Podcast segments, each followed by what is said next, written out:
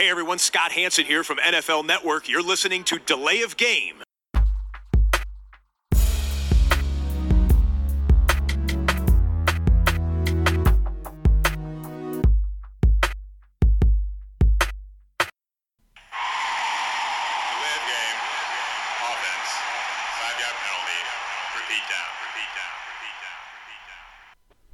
Eigentlich hatten wir überlegt, heute Queen mit It's a Kind of Magic als Intro zu bringen. Aber das haben wir gelassen, auch aus rechtlichen Gründen. Weil wenn es länger als 15 Sekunden dauert, muss man, glaube ich, GEMA bezahlen. Kennt sich aus. Und damit herzlich willkommen zu Delay of Game, dem Football Podcast, Episode 41 und zum zweiten Mal in unserer neunmonatigen Geschichte. Wir sind zu viert. Ich darf alle in der Runde begrüßen. Ich fange an beim Christian. Hallo Tobi. Der Sascha ist da. Hallo zusammen. Und der Max. Hallo. Ja, das ist ein Wahnsinn. Äh, Wir sind in voller Kapelle, aber auch aus gutem Grund. Es gibt viel zu besprechen. Äh, Auf Mr. Fitzmagic werden wir natürlich später auch noch eingehen. Aber wir beginnen mit der Bierfrage. Was habt ihr denn so? Volksfestbier. Okay. Schwabenbräu. Ja, ich gönne mir einen Pilz mit 3S. Äh, ja, schauen wir mal. Okay. Äh, 3PS? Nee, aber 3S. Achso. 3PS vielleicht auch. Oder 3PO, das war was anderes. Das war Max, C. Ich habe von Stauder ein Bierchen. Das heißt wirklich so. Das heißt wirklich so, okay. Und ich habe äh, das von Labiratorium, das Orange Pale Ale. Wir stoßen an und testen. Und heute wieder ganz viele neue Sachen in der Runde. Prost.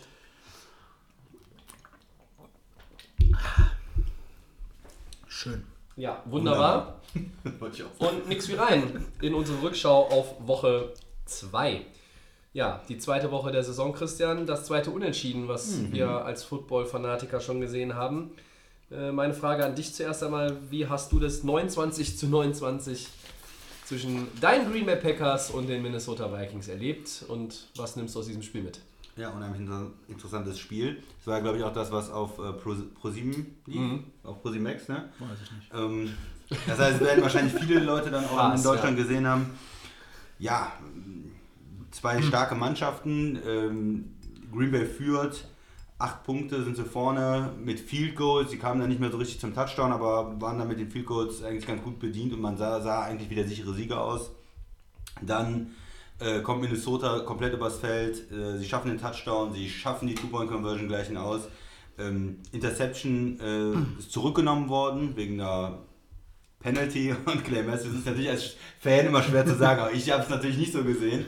äh, ich weiß nicht, wie es die anderen gesehen haben, es ist sicherlich kontrovers, aber es gab ja in dieser Saison schon viele äh, dieser, dieser Strafen. Es ist so ein bisschen aus der letzten Saison gekommen, wenn sich Quarterbacks verletzen, dann wird immer nochmal geguckt und die sind halt jetzt noch ein bisschen eingepackt oder werden nur noch mit Samthandschuhen angefangen. Also sobald äh, der Ball weg ist und man ein bisschen länger ist, den zu Boden wirklich bringt oder das Gewicht drauflegt, ist ja gesagt worden, das sind dann alles Strafen. Äh, Green Bay hat in zwei Spielen schon vier von diesen Strafen äh, kassiert, Roughing the Passer. Ja, äh, sieht, man, sieht man dann als ein bisschen anders, ein bisschen schade. Die äh, Defense-Spieler sagen zum Teil, wie sollen wir eigentlich noch spielen, richtig. Äh, es geht so schnell, das macht eigentlich dann irgendwo keinen Sinn mehr. Aber das Spiel ging weiter. Äh, Crosby hat nochmal die Chance äh, für, für die Packers das zu gewinnen mit dem Field Goal. 52 Jahre, er macht ihn, ist aber Auszeit vorher genommen worden von Minnesota. Zweiter Versuch, er macht ihn nicht den 52 Jahre, obwohl er die anderen fünf im Spiel getroffen hat. Also es war keine grauenhafte Kickerleistung, auf die kommen wir jetzt noch. Ähm, 52 Jahre, da kann man dann im zweiten vielleicht auch verschießen, ein bisschen schade natürlich. Auf der anderen Seite hat Minnesota dann zweimal die Chance, äh, in, In Overtime Overtime, zu gewinnen. Mit Field Goal. Erste sind ein etwas schwierigeres noch und das zweite ist eigentlich einfach. Geschenkt. Du sagst, es ist geschenkt. es ist ich sage, es ist wirklich Es ist einfach ein ist besserer. Extrapunkt mittlerweile gewesen. Es war 35 Jahre, glaube ich, Ja. oder sowas. Ja. Äh, mit auslaufender Uhr. Und er verschießt natürlich das dritte Field Goal und ist mittlerweile auch entlassen. Ähm, zu Recht muss man da sagen. Es war ein Rookie-Kicker, den sie extra in der fünften Runde gedraftet haben. Daniel auch, nicht ganz, Carlson, ja. auch nicht ganz spät. Und Minnesota hat sich total enttäuscht und mit dem Mann kann man dann einfach keine Spiele gewinnen. Am Ende geht es 29, 29 aus. Ich weiß nicht, wer damit zufrieden ist eigentlich mit dem Spiel. Ich glaube, beide Seiten ärgern sich ein bisschen, nicht den Sieg zu haben. Ja. Ähm, ja, im, im Prinzip, es war, ein, glaube ich, ein spannendes Spiel zwischen zwei guten Mannschaften und von daher, äh, ja, wie hast du es gesehen, Sascha? Ja, erstmal die Frage in die Welt, Special Teams Koordinatoren da draußen, hört ihr uns nicht zu? ich tippe auf Nein, weil die meisten nur Englisch verstehen. Ähm, sehe ich es richtig, dass wir insgesamt vier verschossene Field Goals wieder haben und einen geblockten Punt. Ja. Das kann doch alles. Das war am Anfang sein. des Spiels noch ein ge- geblockter Punt dabei. Ja, ja, genau. Also insgesamt natürlich für den Fan da draußen, gerade wenn er unparteiisch und einfach nur Football gucken will, hat Spaß gemacht, keine Frage, aber pff, also bei, ich, ich kann nur von meiner Zeit sprechen. Ne? Wir haben wirklich in jedem Training irgendwelche Special Teams noch durchgemacht. Und die Jungs da draußen trainieren locker zweimal am Tag. Wir haben zweimal die Woche trainiert und äh, ich glaube, so viele geblockte Field Goals haben wir nicht im Jahr gehabt. Also, was da los ist, ähm, ich weiß es nicht. Ähm, für mich be- überraschend wirklich äh, Kirk Cousins mit 35 von 48 für 425 Yards. Das ist jetzt mal nicht so schlecht, aber dafür insgesamt mit unter 100 Yards Rushing ist natürlich dann auch schon wieder eine Geschichte. Ähm, Beide Teams haben vom Pass gelebt. Ja, Relativ absolut, eindimensional. absolut. Ja. Ja, wobei, also ja, absolut. Was du auch gerade angesprochen hast, Christian, äh, ja, wie soll die Defense noch spielen? Also, pff, mal ganz im Ernst, wenn der Ball gerade weg ist, äh, dass der dem Quarterback noch eine mitgibt, sorry, das gehört zum Football dazu. Das sind gepolsterte, geschützte Spieler. Ja, es ist ein Quarterback und ich meine, wir sprechen hier von einem kleinen Hit. Ich meine, gerade ver verglichen mit, mit dem Hit auf Cam Newton, ich weiß nicht, der eine oder andere wird es gesehen haben, äh, das Targeting vom äh, KZ, vom Defender, ähm, wo es natürlich, wo wir, glaube ich, eindeutig darüber nicht diskutieren müssen, dass das auch eine Ejection mit sich führen muss. Ja. Aber ähm, ja, ich bin auch bei dir, dass die Quarterbacks gerade in dieser Saison nochmal mehr in Watte gepackt werden und noch sensibler angepackt werden, als es bisher eh schon war. Und die Liga äh, geht da auch nicht zurück. Ne? Also die haben, äh, Matthews hat sich ja beschwert darüber und Ja. hat auch gesagt, was soll ich denn noch machen? Und das war doch nichts. Und Ja, und auf der anderen Seite hat hätte es gesagt- irgendwie angeblich einen ähnlichen vergleichbaren Call gegeben und da müsste man sich dran gewöhnen, so war der Tenor, ne? Und die Liga hat auch gesagt, sie wird gerade diese Aktion auch in ein Video packen und an die Teams äh, schicken und sagen, das ist ein Foul. Also die, die sagen dann nochmal, absolut sagen sie, das ist ein Foul, das gehört nicht in den Sport, das soll so nicht sein. Ja, für mich ist es ein bisschen fraglich. Also ich- Ja, absolut. ja. Max, was ist dein Takeaway von dem Spiel? Ja, ähm, Sascha hat es gesagt, ist ein tolles Spiel zum Ansehen. Natürlich war immer Action da, das lieben wir alle am Football. Es war echt wirklich verschießende Field Goals, ähm, dann machen die Interceptions, dann hatten wir, wie gesagt, Fehlentscheidungen von den Schiedsrichtern, gerade mit dem Matthews. Chris hat es ja schon kurz angesprochen. Er hat selber gesagt, was soll ich, wie soll ich denn sonst attackieren? Ne? Die, diese Zeitspanne war so kurz, es war ja nicht so, dass der Quarterback schon lange den Ball hätte weg und dann hat er ihn irgendwie attackiert. Aber er muss ihn ja packen, er hat ihn ja nicht irgendwie mit, äh, irgendwie ist mit dem Helm drauf oder sonst irgendwas, sondern einfach gepackt und er war selbst verwundert. Und das war halt dieses Touchdown, der, wo der Jimmy Graham ja eigentlich äh, den Touchdown. Ne, das war die. Interception. Entschuldigung, das war die Interception, genau. Auf den Touchdown stürze Ähm, ich mich gleich noch. Genau. ähm, und deswegen, es war einfach, wie gesagt, toll zum Anschauen. Für beide Teams natürlich ärgerlich. Klar, es geht natürlich hier auch um die Division, ne? Äh, Green Bay, Minnesota. Wer steht natürlich dann auf 1 am, am Ende? Solche Spiele entscheiden dann nachher vielleicht auch, wer zieht sofort in die Playoffs oder wer hat vielleicht Wildcard etc. Aber was mich natürlich auch interessiert, ist dieses Kicker-Thema. Ja. Ist euch schon aufgefallen, in der NFL ist dieses Kicker-Thema relativ groß. Es gibt keinen konstanten Kicker aktuell, meiner Meinung nach. Es gibt nur so ein paar, zum Beispiel bei den Patriots hast du Gonskowski, der eigentlich so durchgehend die Dinger macht. Aber es ist relativ in der Kickerposition sehr durcheinander geworden. Du hast hier das Thema Rookies, die nicht so konstant sind, viele Goals verschießen. Ich bin mal gespannt, wie sich das in, den, in, den, in, den, Zukunft in der NFL äh, weiter da entwickelt, weil das sieht man ja, das sind entscheidende Sachen, die passieren müssen, wo die Jungs nicht die Nerven haben, das Ding in die Ja. Gabel zu schießen. Das, das Thema Kicker wollte ich gleich sowieso auch im Zusammenhang mit diesem Spiel und äh, der ins, insgesamt relativ bescheidenen Bilanz am, Wochen, am vergangenen Wochenende nochmal anschneiden, aber ich möchte nochmal jetzt auch auf die Schiedsrichter zurückkommen, gerade was das Spiel betrifft. Jimmy Graham ist auch ein Touchdown geklaut worden, wegen eines Holding Calls Gegen Christian? den Guard, ja. ja, gegen, gegen, den auf, Left Guard. gegen den Left Guard der Packers. Da waren wir uns einig, auch den Call kann man sein lassen. Ja. Und mir geht voll auf den Sack, dass die Minnesota Vikings, wie in der vergangenen Saison, auch in dieser Saison, Calls kriegen, die kein anderes Team in dieser Häufigkeit und in dieser Form bekommt. Nicht mal New England, worüber ich zehn Jahre lang abgekotzt habe, würde solche Calls bekommen. Und ich frage einfach in die Footballwelt, wenn jemand die Antwort weiß, schreibt mir bitte. Warum, mit welcher Berechtigung kriegen die Vikings diese, diese Calls alle? Das kann nicht sein. Man kann, wenn man diesen Matthews-Call gegen den auf der anderen Seite äh, aufrechnet, was man sowieso nicht machen darf, man muss ja nur mal jeden Einf- einzeln natürlich bewerten und beobachten. Aber es kann nicht sein, dass im Grunde genommen zwei Sachen da ganz klar das Spiel beeinflusst haben zu Ungunsten der Packers. Dann wäre dieses 52 Yard Field Goal von Crosby, darüber wäre nicht geredet ja. worden. Daniel Carlson, ja Daniel ne? Carlson hätte wahrscheinlich auch noch seinen Job bei den Vikings, weil in der Overtime, es hätte gar kein Overtime Ja. gegeben. So, und da muss ich ganz ehrlich sagen, das gefällt mir überhaupt nicht. Äh, da sind und das, das gab es in den vergangenen Jahren immer mal wieder bei dem einen oder anderen Team, aber bei den Vikings fällt mir das extremst auf und ich kann es nicht nachvollziehen. Es gefällt mir überhaupt nicht. Die Packers hatten das Ding eigentlich im Sack und wenn die Schiedsrichter vernünftig auch im Rahmen dieser neuen Regelauslegung gepfiffen hätten, hätten die Vikings dieses Spiel verloren. Punkt. Jemand Einwände dagegen? Ja, ich bin ja ein bisschen vorsichtig. Wenn ich das jetzt sage, ja, weil dann hört sich das so nach Packers-Fan an, der dann. Äh, Ja, aber ich sag das, Christian, so. ich mag ja die Packers auch und ich mag die Vikings nicht so gerne. Das ist ja kein Geheimnis. Das ist alles hier schon in den letzten 40 Podcasts von mir auch schon das ein oder andere Mal so angesprochen worden.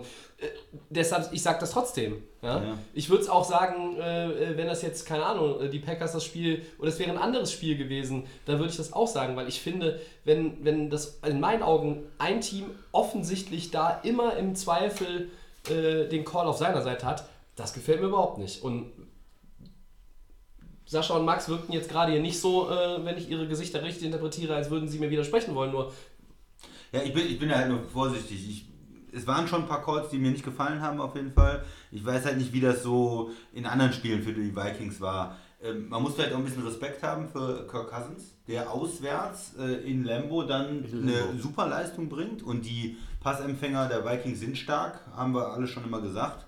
bei Top Receiver waren beide über 100 Yards, Ja, Stefan das Dix und ist, Adam äh, Thielen. Ja. Das ist äh, nicht schlecht gewesen und er hat dann auch ähm, keine Fehler gemacht. Ja, Ja, auch, auch unter Druck hat er Unter die Druck hat er ganz gut gespielt. ja. muss man sagen. Ja, sollen wir nochmal äh, aufs nächste Spiel gehen oder wolltest du noch was zu dem. Wir wollten eigentlich jetzt in dem Zusammenhang ja auch nochmal die, Die die Kicker Kicker, mal sprechen. ansprechen. Ja, also ich habe es jetzt nachgeguckt. Ähm, 19 Field Goal und Extrapunktmöglichkeiten in Summe wurden alleine am Sonntag Hm. verschossen. Ähm, ich glaube, am Montag äh, in dem Monday Night Game war nicht viel schlechtes Kicking.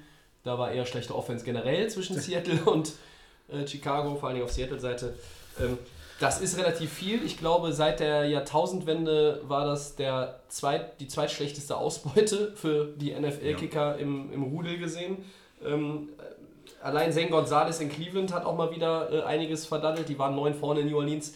Der verschießt einen Extrapunkt äh, am Ende. Ähm, ne, verschossen. hat einen Field verschossen, auch in der zweiten Hälfte. In der ersten Halbzeit war es noch souverän. Das ist ein bisschen arg viel.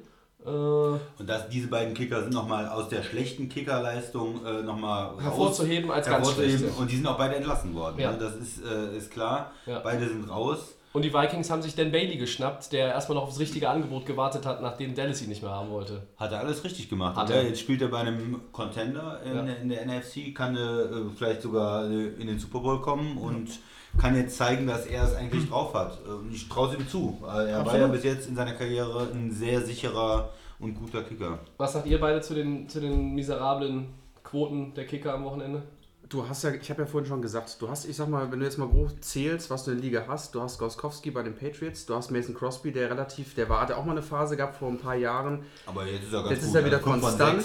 Ja. Ähm, Justin, äh, Justin Tucker, ja, Baltimore. ist Baltimore, Ich würde noch, Ähm, würde noch Greg Sörlein der Rams, wenn er Greg fit ist, Zuerlein, äh, was er leider Der hat aktuell jetzt- auch wieder nicht ist. genau. Und vielleicht auch noch ähm, Elliott von den, von den Eagles im Normalfall auch äh, dazu Genau. zu zählen. Und dann hatten wir ja das Problem auch schon, dass die, was war das letzte, da wurden äh, Field Goals für in Playoffs verschossen, war da war die, waren sogar die Vikings damals, glaube ich, ne? Ja, mit dem Walsh, Genau, ja. mit dem Walsh.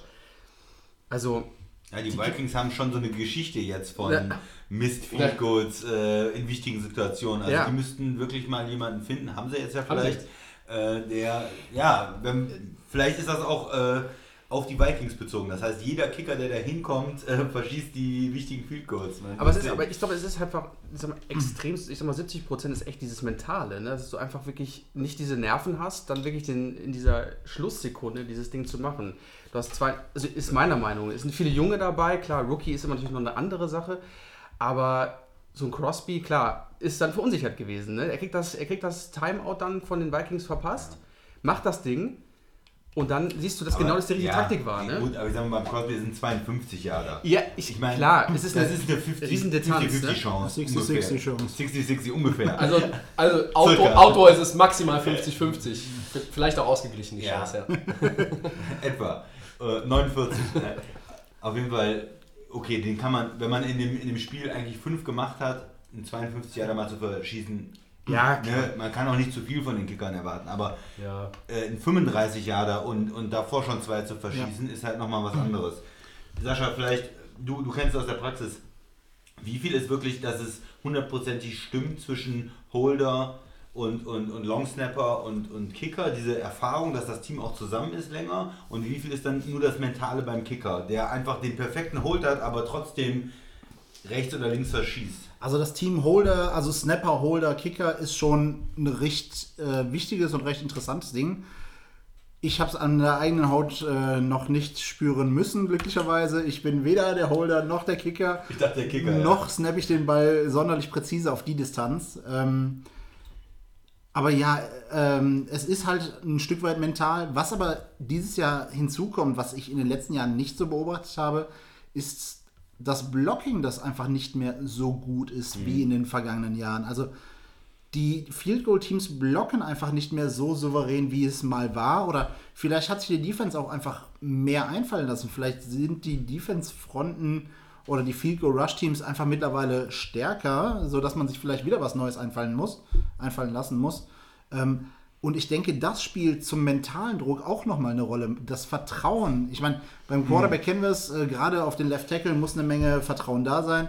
Vielleicht fehlt ja auch einfach noch ein Stück weit das Vertrauen dann teilweise in die Blocking-Teams. Dass du Äh, das Gefühl hast, ich habe gleich den Typen schon äh, vor meinem Fuß. Ja. Äh, Also, sie kommen aber schon sehr nah ran, wenn man die Defense, Sascha hat es richtig gesagt, die Spieler von außen locker durchkommen Ja, und wirklich sich in den, das stimmt, in den ja. Ball Reinwerfen. reinschmeißen. Und das aufgefallen. ist extrem kurzer, äh, kurzer Punkt, bis er den dann auf einmal hat. Ne? Und dann, ja.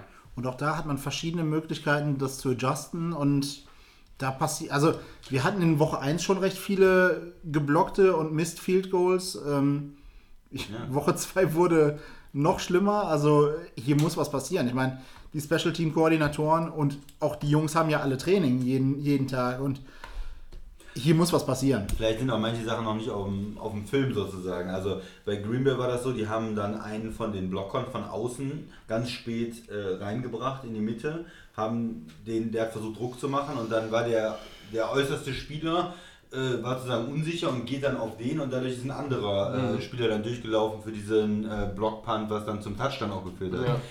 Wenn man sowas dann vielleicht als ähm, Koordinator auch dann gesehen hat, dann weiß man, okay, die machen das so, die machen das so und kann dann auch wieder äh, Lösungen finden. Ich weiß nicht, ob das Ja. vielleicht in Woche 8 nicht mehr so stark ist. Ne? Wirklich. Möglich. Wir werden es erleben. Adam Vinatieri haben wir eben noch bei den verlässlichen Oh ja. Kickern vergessen. Das Ja, soll nicht unerwähnt bleiben. Äh, der alte Mann. Ja, und der alte Mann, das Kicking. oder? Ja, der, Ja, also 1990 hat er, glaube ich, angefangen. Ne? ja, ja, ja. Der, ich glaube, der war schon beim Ice Bowl dabei. Ja. Ähm, Christian, führ uns weiter. Ja, ich versuch's mal mit dem äh, nächsten Spiel. Auch sehr interessant. Die Jaguars, die haben gewonnen gegen New England. Wer hat das wohl gesagt? Ja, Im das warst du, du alter Fuchs. Ja. Ihr wart, glaube ich, bei New England. Wir hier. waren bei New England. Ich habe sogar gesagt Double Digits. Ich lag am Ja. weitesten Wo, daneben. wobei ich auch ein bisschen falsch lag vom Ergebnis. Ich hätte mir eher ein äh, Spiel mit wenig Punkten vorgestellt. Äh, Die Jaguars haben tatsächlich 31 Punkte gemacht gegen New England und sahen in der Offense extrem souverän aus. ja. Tobi, erzähl doch mal was zum Spiel. Ähm, Blake Bortles hat vier Touchdown-Pässe, 377 Yards, eine Interception, aber die muss ja quasi für die Quote auch immer dabei sein. ähm, sie haben es von, von vorne weg eigentlich gespielt. Sie waren ähm, 21-3 zur Pause vorne. Ähm, sie haben äh, das sehr gut verteilt. Auch ohne Leonard Fournette sind sie über 100 Yards Rushing als Team gekommen. Sie hatten neun verschiedene Passempfänger und wenn ich mir den Boxscore so angucke, dann waren sie irgendwie total New England-like. Die Jaguars haben gespielt wie New England. Ja? Ähm, neun verschiedene Passempfänger, das ist normalerweise äh, eine stinknormale Arbeitswoche für Tom Brady äh, in, auf dem Statistikpapier. Und äh, das dann aufteilen, gerade wenn irgendwie jetzt der vermeintlich beste Running Back nicht zur Verfügung steht, das haben sie auch so gemacht, wie das vielleicht die Patriots machen würden. Das war so ein bisschen ein Spiel mit verkehrten Rollen. Ich habe ehrlich gesagt noch nicht gefunden, ähm, warum die Patriots dieses Spiel verloren haben und eigentlich auch die ganze Zeit zwei, drei Scores hinten waren. Sie hatten zwei Turnover, also geholt, erobert. Jacksonville hat nur einen erobert, das heißt, sie haben den Turnover-Battle gewonnen. Time of Possession war fast 30-30 in den, in den Minuten. Ähm, so ein bisschen fehlt mir der Erklärungsansatz, warum die Patriots es nicht gemacht haben. Aber ich glaube, äh, der Max hatte mir eben schon zugewunken vor, der, vor dem Start der Aufnahme, der hatte einen Ansatz. Ja, also ich fand auf jeden Fall, das Spiel war natürlich äh, super anzusehen. Das Thema war, war sehr gut, hat mir die Defense gefallen Ja. in dem ganzen Thema, weil ähm, wie sie einfach auch den wichtigsten Spieler in der Offense noch rausgenommen haben, war Gronk. Gronk. Gronk war. Der hatte zwei nicht- Pässe gefangen, Ja, der war 15 nicht- Yards habe ich jetzt gelesen. Ähm, Ramsey hat ihn einfach, oder wie gesagt, die haben, glaub ich, gedoppelt, haben sie ihn, glaube ich, mehrmals sogar. Häufig, einfach ja. wunderbar gepasst. Und da kann man einfach mal sehen, dass es dann irgendwo auch bei den Patriots gehapert hat. Oder deutlich, sagen wir mal so, ne? Wir haben in den letzten Wochen oft darüber gesprochen, die haben im Moment nicht so die Passempfänger. Da fehlt das, die Chemie vielleicht auch mit Brady. Die haben eine Menge Wide Receiver verloren. Edelman kommt erst zurück. Ja. Wenn du Gronk ausschaltest, dann Es, man sieht, es, es funktioniert. Und ähm, ich muss sagen, Blake Bortles Offense hat gut funktioniert. Man kennt es ja von ihm, er ist ja so der Quick Passer oder er macht doch mal das, was gerne, was er nicht soll. Ne? Also er macht ja immer so, was er gerne äh, macht. Und deswegen, also mir hat das echt gut gefallen. Und ähm, davon Ja. möchte ich mir ein T-Shirt machen. Er macht ja so das, was er gerne macht. Ja, es ist, ist ja wirklich so. Äh, und ähm, ja, aber man kann sehen, die Patriots sind dadurch natürlich auch angeschlagen, gehen mit 1-1 in, in Woche 3. Und ähm, ja, für die Jaguars, wenn die so weitermachen, auf jeden Fall ein heißer Kandidat in der AFC. Das warst du bei dir ja schon vorher. Ja, Ja, Sascha. also mir ist, äh, also dass die, dass die Jaguars covern können, ist, glaube ich, für uns alle nichts Neues. Ja. Ähm, dass sie wahrscheinlich auch eine der besten Secondaries überhaupt haben, ist uns bewusst. Dass sie, dass New England eigentlich noch nie ein Laufspiel hatte, sollten die meisten auch wissen. Was ich noch sehr interessant fand und was mit Sicherheit ähm, auch einer der Knackpunkte waren, war das Third-Down-Verhältnis. Also im Endeffekt im entscheidenden Down. Ähm, New England nur mit 4 von 12, hingegen Jacksonville mit 10 von 14. Das ist einfach eine enorme Quote. Und ich meine, das sind die Downs, die einfach dein Spiel am, am Leben lassen. Und äh, wenn du halt nur ein Drittel deiner Third Downs verwandeln kannst, hast du ein Problem. Ja. Dazu ähm, in, in Summe sind es 180 Yards mehr, die Jacksonville gemacht hat. Das sind so, die ist ein Touchdown und ein Field Goal. Ne? Das, das ist der Unterschied. Was ich nur vorhin meinte, war, dass ich eigentlich so auf Seiten von, also die äh, Quote beim Third Down stimmt natürlich, aber New England hat jetzt auch nicht irgendwie ständig den Ball verloren. Das war, war nicht viel, da waren nicht viele, Vier Fumbles nicht viele, oder nicht viele, sowas, nicht ne? viele Drop, Sowas, ja. äh, Drop-Pässe gewesen. Da waren nicht viele äh, Fehler. Einfach solide Defense und solide Offense Ja. von Jacksonville. Aber zu New England vielleicht zum Laufspiel. Ich hatte in den letzten Jahren schon das Gefühl, die können auch manchmal gegen gewisse Teams auch gut laufen. Gegen die Colts gab es da mal so äh, Situationen, wo die Ja. auch mal für 200 Yards gelaufen sind, weil sie einfach wussten, die können uns nicht stoppen. Aber gegen Jacksonville, die haben eine gute Front. Absolut. Ne, die haben gute Ja. äh, D-Liner und da können sie sicherlich nicht so laufen, wie, wie man das vielleicht gerne machen möchte. Da ist nicht so viel da. Sie sind jetzt kein Lauf, klassisches Laufteam, das jetzt den Lauf unbedingt etablieren will, muss. Nein. Und ja, Dafür waren 81 Yards im Lauf für New England Ja, ja noch nicht mal gegen die Front gar nicht so verkehrt. gar nicht Ja. so schlecht, das ist noch so okay. Ne? Ja. Aber das reicht halt nicht. Ja, aber mit einer normalen, äh, mit einer normalen Brady-Leistung gegen eine Durchschnitts-Secondary bist du hier schon wieder im Rennen. Ne? Also Ja. das ist halt die Front und die, äh, die Secondary, die hier halt wirklich das Ding gemacht haben. Und umgekehrt, die äh, New England Defense muss einfach mehr gegen Bortles machen. Also wenn du gegen Jacksonville spielst, dann muss dein Ziel sein, die muss ich unter 20 halten, Ja. damit meine Offense Gerade überhaupt, gerade äh, ohne Möglichkeiten Fournette, hat. jetzt mal im Ernst. Also, Ja, aber wenn, wenn Jacksonville 31 Punkte macht mit der Defense, dann sind die in jedem Spiel drin. Ja. also Ja, ja, das ist, dann ist, kriegst du die wahrscheinlich gar nicht geknackt. Ja. ja. Ja, ähm, also Jacksonville mit einem Statement, starten mit zwei Siegen. Äh, jemand anders ist auch mit zwei Siegen gestartet. Das sind die Tampa Bay Buccaneers. Yeah. 27-21 über die Eagles. Und ja, der Mann der Stunde. Hast du das ähm, Bild eigentlich auch irgendwie geliked, äh, im, im, dass man das mit dem Podcast irgendwie in Verbindung bringt oder so? Äh, Müssen wir vielleicht nochmal nicht. machen. Muss ich aus dem. Musst du nochmal machen. Ja, wir können das Ja. verspäten, Für- aber für- wahrscheinlich hat es eh schon jeder gesehen. Ähm, großartig. Wie sich Ryan Fitzpatrick für die Postgame Press Conference das Outfit von Deshaun Jackson geliehen hat und dann irgendwie mit Bart, Sonnenbrille und diesem Outfit aussah wie MMA-Fighter Conor McGregor. Ja, Äh, ja, Ryan Fitzmagic, wie er bei uns nur noch heißt, wirft erneut vier Touchdowns und ähm, ja, äh, Meine Kein- Frage mal, ja, Christian, bitte. Ich würde sagen, keiner hat es ihm zugetraut nach dem ersten Spiel. Was Noch, noch mal so eins zu Dann machen. sagt man, ja gut, Fitzpatrick, okay, der hat immer mal ein so ein Spiel und das nächste ist dann wieder ein 5-Turnover-Spiel. Zumal es gegen die äh, leicht löchrige Saints-Defense in Woche 1 gewesen Zweite ist. Woche gegen den Super Bowl-Champion, immer noch amtierenden. Ja. Äh, haut er einfach nochmal so ein Spiel raus. Dieselben tiefen Pässe, Evans, War das- Jackson, äh, er ist einfach total gut drauf und kommt dann mit dieser Einstellung auch zur äh, Pressekonferenz, zeigt einfach äh, ein mega Selbstbewusstsein und es ist Wahnsinn, äh, wie er spielt im Moment. Äh, Max, ich Max, hab, du wolltest was sagen, ja? Du, du kommst sofort dran, Max, aber Ja. ich glaube, es ist ja das, da haben wir äh, schon drüber gesprochen. Ich meine, es war aber, ähm, das war aber nicht im äh, Podcast, sondern als wir Sonntag geguckt haben, dass Fitzpatrick eigentlich in der perfekten Position ist in seiner Karriere jetzt gerade. Ne? Also 14 Jahre in der Liga, der ist eigentlich der Platzhalter für den Franchise-Quarterback Jameis Winston, der suspendiert ist. Wenn er so weiterspielt, und jetzt ist nur noch eine Woche, die der Winston zuschauen muss, wenn er nochmal so ein ähnlich gutes Spiel macht und die gewinnen das, das nächste Spiel Tampa Bay, dann gegen Pittsburgh, dann gibt es gar keinen Grund, diesen Winston da reinzuschmeißen. Mit we- also, Du kannst ihn entlassen eigentlich. ja, so. Und Fitz, Fitzpatrick kann doch eigentlich, er konnte nur gewinnen. Du spielst, übernimmst diesen Posten erstmal übergangsweise, vielleicht jetzt auch ja länger, ähm, von, einem, von einem Quarterback, der eh auch äh, viele Fragezeichen mit sich bringt. Äh, ein Team, das letztes Jahr 4-12 war und äh, dead last in der, in der Division. Und die spielen plötzlich alle, als hätten sie letztes Jahr äh, Player-Football auch irgendwie äh, gehabt. Du, du sagst es, also mit denselben äh, Receivern ungefähr. Das derselben Jackson, Mike Klasse. Evans, was Sie gerade angesprochen, So. ja. wenn, wenn da jemand reinkommt, der ein okay Quarterback ist, ja, und so spielt und dein Franchise-Quarterback in Anführungsstrichen spielt so eine Grütze letztes Jahr, dann ist er kein Franchise-Quarterback. Also, Entschuldigung, für mich zeigt das, dass Temper auf ihn verzichten kann. Er hat sowieso die Probleme ähm, jenseits des Footballfelds. Ja, Und für Winston mich- jetzt nochmal zur, zur besseren Ja, Winston, Verständnis, ja. und für mich müssen sie ihn entlassen. Ja? Punkt. Temper muss neu anfangen.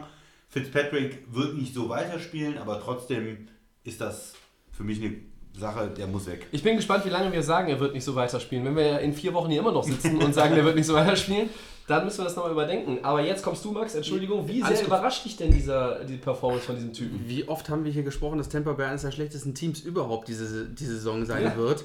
Und dann legen die gegen zwei Teams, die Playoffs gewesen sind. Und Super Bowl, ne? ja. Also Saints hast du gehabt und du legst auch noch gegen die Eagles, ne? Und als wir, glaube ich, wir haben ja Red Zone geschaut und dann habe ich nur unten gesehen, im kleinen Fenster, auf einmal Deshaun Jackson läuft einfach nur so links und rechts und dann war er vorne und dann habe ich gedacht, okay, äh, war das macht war da weiter, wo er aufgehört Das war hat. das erste Play, Und ich, es ist ne? ja quasi für Deshaun Jackson Erste auch Play waren 75 Yard ja, Touchdown. guckt euch das mal an, der, der Fitzpatrick ist 35 Jahre alt und Deshaun Jackson erlebt auch seinen dritten Sommer oder was auch immer dabei bei den, bei den Buccaneers.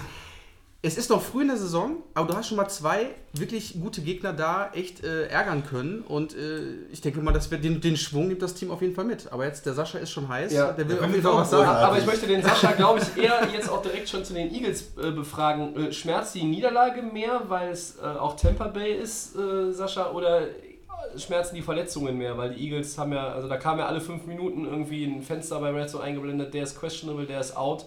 Ajay kam nochmal zurück, aber Wide Receiver, äh, wie heißt er? Äh, Mike Mike, Wallace. Wallace. und auch Tackle Jason Peters, die kamen nicht mehr zurück. Was fandest du denn schlimmer, die Niederlage oder die Verletzungen? Also ich glaube, gegen einen Quarterback in der Verfassung kannst du verlieren, auch wenn da die Auswärts. Secondary mal wieder, pff, oder was heißt mal wieder, die hochgelobte Defense der Eagles, wenn du 400 Yards von einem Average Quarterback äh, zulässt und auch 82% Completion Rate. Ich meine, wir reden hier über 27 von 33. Der hatte ein 144er Rating trotz einer Interception. Was ist, ähm, Magic. ja, Fitz, Magic. a kind. Fits a kind of magic. Das waren ja auch noch mit den tiefen Pässen, die er anbringt. Das sind ja zum Teil auch keine kurzen Nee. Sachen oder so. Nein, er haut Er hat- da die Dinger raus. Ja, ist der- aber, er aber auch da, der- wo ist der Pass Rush? Also, pff, das Spiel hat keinen Spaß gemacht. als Eagles Also als. Eagles-Fan ganz bestimmt nicht. Als neutraler Beobachter war es natürlich schon äh, lustig zu, zu sehen, wie Fitzpatrick die nächste Defense da auseinander nimmt. Total. Wobei man jetzt sagen muss, mit 28 Punkten waren sie ja deutlich besser bedient, die Eagles immer noch als die Saints eine Woche zuvor. Äh, es gab nur einen Spieler, einen Quarterback in der NFL-Geschichte, der in den ersten zwei Saisonspielen vier Touchdown-Pässe mit 50 Yards oder mehr in dem Play jeweils angebracht hat. Das war Joe Namath, New York Jets. New York Jets. Also das ist ein ganz elitärer, naja, jetzt Kreis oder ein ganz elitäres Duo, das äh, Ryan Fitzpatrick da jetzt aufgemacht hat. Ähm, nur mal so ein bisschen im Kontext. Er ist auch erst der dritte Quarterback in der Geschichte, der in den ersten beiden Saisonspielen vier oder mehr Touchdowns wirft. Ähm, der eine war 97, Drew Bledsoe, und der andere äh, dieses Jahr übrigens auch Patrick Mahomes, über den wir gleich noch Mahomes, reden werden. Yeah. Ähm, also mich überrascht das total, um mal auf die Ausgangsfrage zurückzukommen, wie Tampa Bay spielt. Ähm, mich überrascht auch Ryan Fitzpatrick. Das ist, äh, hätte ich ihm wirklich nicht zugetraut. Äh, bei aller Liebe, Christian, du Nein. darfst jetzt auch noch. Keine Liebe. Ja, und ähm, ich muss schon aufpassen, weil ich bin ja auch kein Fan des äh, Coaches in Tampa. Nee, das bin ich auch. Ja, Das äh, habe ich ja schon ein paar Mal gesagt. Und die starten 2-0 mit einem Zum ersten Mal seit acht. Jahren, Da ja. muss man auch schon ein bisschen aufpassen. Ein bisschen Respekt jetzt für Tampa. Das Ja. ist eine gute Leistung bis jetzt. Insgesamt vom Team, von der O-Line, natürlich von Fitzpatrick, von den Receivern. Mike Evans, der letztes Jahr eine totale Katastrophe war, ist jetzt gut, spielt sehr gut. Von daher Respekt für Tampa Ja. in den ersten zwei Wochen. Wir werden sehen, wie es weitergeht. Also ich glaube, das Positivste, was ich daraus ziehen kann, ist, Tampa steht besser da als die Cowboys. Ja, das ist schön, dass du immer noch irgendwas findest, was dich, äh, was dich erfreut. Aber Sascha, äh, ganz ehrlich zu den Eagles, äh, ich habe es ja ja auch in der Saisonvorschau gesagt, ich glaube, äh, die Division gewinnen sie auf jeden Fall und die gewinnst du auch mit 10-6. Wahrscheinlich auch mit Also ich, 9-7. Ja, aber ich glaube nicht, dass die Eagles so spielen, dass die Eagles äh, mehr als sechs Spiele verlieren, wenn sie überhaupt die sechs verlieren. Aber ähm, entscheidend ist, glaube ich, dann die Form ähm, in den Playoffs zu haben. Ja. Weil in der regulären Saison sind da andere in der NFC in ihrer Division, glaube ich, deutlich mehr gefordert. Wir haben ja schon über die North gesprochen. Die Und Vikings, in der ja. South müssen sich die Playoff-Teams ja jetzt auch anstrengen, weil da laufen die Bucks jetzt gerade Ich glaube, ich habe bei den Vikings ja 14 Siege gesagt 14 oder so. Was mache ich jetzt mit diesem komischen Unentschieden? Ja, das zählt im Grunde. Wir packen es im Zweifel in unserer Abrechnung mit den Sieg, Ich hätte um, 13, um, 2 und 1 sagen um die sollen. Prognosen Im aufrechtzuerhalten. Zweifel für den Angeklagten. Wir gehen zum nächsten Team, das 2-0 ist. Ähm, Das ist Kansas City. Äh, Da hat bestimmt Patrick Mahomes die Schlagzeilen. Und wenn es nicht Fitzmagic wäre aktuell, äh, dann wäre er die allergrößte Story in der NFL. Äh, Der alte Mann klaut ihm so ein bisschen das Spotlight, zumindest ein Teil davon. Aber Wahnsinn. Mahomes, ähm, sechs Touchdown-Pässe beim 42 zu 37 Sieg der Chiefs in Pittsburgh. Zehn Touchdown-Pässe in den ersten beiden Spielen. Das ist natürlich ein NFL-Rekord. Was ist denn beeindruckender, Ma- Max? Der gute Start der Chiefs oder der schlechte der Steelers? Also erstmal der gute Start natürlich der Chiefs. Äh, der Junge ist 23 geworden die Woche, glaube ich. Ne? 23 geworden. Ähm, Sack. spielt äh, einfach eine, einen Wahnsinnsauftakt in den ersten zwei Wochen. Ähm, die Chiefs haben alles richtig gemacht, haben Alex Smith entlassen. Die haben ihn quasi ja letztes Jahr auf der Bank gehabt quasi. Ne? Und jetzt hat er quasi jetzt die große Chance. Spielt super. Ähm, mit Travis Kelsey die Woche auch mega gelaufen. Ähm, bei den Chiefs stimmt im Moment alles und auch ist ein echt wirklich sagen, heißer Kandidat. Jetzt auch in der AFC äh, sollte man auf jeden Fall immer auf, im Auge behalten. Bei den Steelers, ja, Spiel war ja irgendwie so in der Defense so Schweizer Käse. Ne? Es ist überhaupt nichts gelaufen bei den Steelers. Sie kamen ja dann nochmal zurück. Die lagen Aber 21-0 hinten, 21 kamen gleichen das zurück. vor der Pause zum 21-21 aus, was Ähm, normalerweise so schnell auch nicht geht. Und dann fallen die wieder in alle Einzelteile auseinander. Also, Es ist, ich, es ist schön anzusehen, was die Chiefs machen, was die Steelers machen. Ich weiß noch nicht, was sie vorhaben diese Saison. Sie sind ja auch in ihrer, äh, in ihrer Division auf dem vierten Platz aktuell noch. Vielleicht kommen sie noch. Big Ben ist noch nicht so ganz aufgewacht. Äh, wobei eigentlich ein gutes Spiel gemacht. Jetzt kommt ja auch noch, äh, jetzt kommen noch die Buccaneers natürlich jetzt dann, äh, Spieler gegen die Buccaneers dann. Die will ich Jetzt gerade bin nicht ich, spielen. äh, bin ich mal gespannt. Also Fun. ich weiß nicht, wie Ja, ihr seht. fun. Christian, sag du gut. mal. Also jetzt gegen Fitzpatrick wird es natürlich auch interessant bei den Steelers. Ja, Christian also, ist ein heimlicher Chiefs-Fan. Ja, Kansas City, es haben viele Experten haben vor der Saison gesagt, das ist eine mega Offense. Die haben letztes Jahr schon super kreativ gespielt, die haben extrem schnelle Spieler, die, haben, die setzen die gut ein. Äh, Reed, der hat manchmal, äh, Andy Reid, der, der hat manchmal Probleme mit bestimmten Situationen, aber der hat Ich dachte mit dem Gewicht. Oder mit dem gesamten Leben. Ja, aber der hat, der ist ein, der ist ein super Co Coach, was, was die Offense angeht und was äh, kreative Spielzüge angeht. Und das bringt er da aufs, äh, aufs Feld. Kelsey, Hill, mit einem richtigen Quarterback jetzt, der extrem gut weit werfen kann. Das, das sieht top aus. Und äh, wer, wer die Sachen noch nicht gesehen hat, guckt euch das an.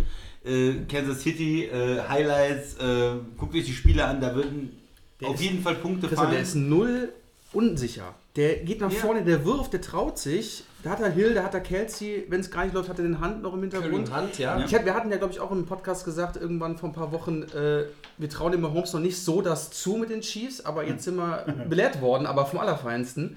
Ähm, und er ist einfach keiner, der sich nach hinten verzieht, sondern er geht nach vorne, macht die Dinger und, Und da muss, ja, man muss ein Fan von der Offense sein, weil die auch extrem kreativ ist. Da wird, äh, kommt auf einmal einer rein von der Seite, der ein Endaround läuft, kurze Pässe, Shovel-Pässe, alles zum Tight End. Da, tiefe Sachen, da ist alles drin. Und sie haben keine gute Defense, das haben wir vor der Saison gesagt. Genau. Ja. Da ist, ist im Umbruch und die, da haben sie Spieler abgegeben, auch an die Rams zum Beispiel. Und Aber wir haben ja gesagt, dass es eigentlich schwierig wird, ähm, zum Beispiel die LA Chargers äh, Ja, zu, mhm, zu überholen in der Division Ja. oder, oder hinter sich zu lassen weiterhin. Letztes Jahr hat Kansas die Division ja auch gewonnen, da soll man nicht außer Acht lassen. Eben weil sie diese Löcher in der Defense haben, da ist der Umbruch. Das haben wir in der Vorschau thematisiert. Wir haben gleichzeitig aber tatsächlich nicht so viel Credit der Offense gegeben. Und das ist, ist halt, besser, das ist halt hätte, das, ja. was wirklich überraschend ist. Genau, was der Max gerade angesprochen hat. Da, der, fearless, völlig furchtlos, richtig mutig in seinen, in seinen Entscheidungen. Und das sind ja, ähm, das ist, kommt ja nicht darauf an, äh, immer äh, der Erfolg eines Quarterbacks, äh, ob er jetzt präzise den Ball anbringt, sondern es kommt darauf an, was macht er nach dem Snap. Er hat den Ball, er sieht, was sich entwickelt. Er sieht vielleicht, da geht irgendwie der Block jetzt flöten, da kommt mir der Defender. Äh, also gehe ich rein in die Box, gehe ich vielleicht ein bisschen, verlage ich es auf die andere Seite oder sehe ich jetzt aus dem Augenwinkel, dass schon einer offen ist und den spiele ich sofort an und warte gar nicht groß. Und diese Kleinigkeiten äh, in Summe, äh, da ist er ja praktisch fehlerlos in den ersten beiden Genau. Wochen, weil sonst Man- kommst du auch nicht auf 10 Touchdowns. Man hätte gedacht, er macht so Spiele, äh, drei Touchdowns, zwei Picks, äh, zwei Touchdowns, drei Picks, also Ja, äh, zum Teil gute Aktionen, aber dann auch Probleme. Bis jetzt hat er diese Probleme einfach komplett weggeschoben und spielt Ja. ja gut. Und gegen, äh, gegen die Steelers, wenn man verschiedene Sachen sich angeguckt hat vor, vor diesem Spieltag, ja jetzt Woche 2, für mich war ganz klar, Pittsburgh gegen Kansas City, da kommen mehr Punkte, als man erwartet. Das wird ein High-Scoring-Game. Kansas City kann Pittsburgh eigentlich nicht stoppen und umgekehrt. Und ja, 42, 37, äh, ein Offense-Fest war es. Sascha, deine Meinung zu Patrick Mahomes? Ja, du hast also- ein Fantasy-Matchup gewonnen, obwohl du ihn auf der Bank gelassen hast. Mit 50 Punkten, meine Güte. Warum macht man sowas? Ja, Sascha? Weil man. Äh, Sa Sascha hatte noch ein bisschen Vertrauen in die Steelers-Defense. Ich hab, ja, oder ich habe vertraut in den Typen aus Seattle. Warum auch immer. Ähm, ganz kurz auf die Frage, was beeindruckt mich mehr, Start der Chiefs oder Start der Steelers? Weder noch. Also Oh, wieder noch? ja, ich habe es letztes Jahr schon angekündigt. Ich, auch wenn, wenn Roethlisberger nicht schlecht spielt, spielt er nicht mehr auf dem Niveau, das er mal gespielt hat.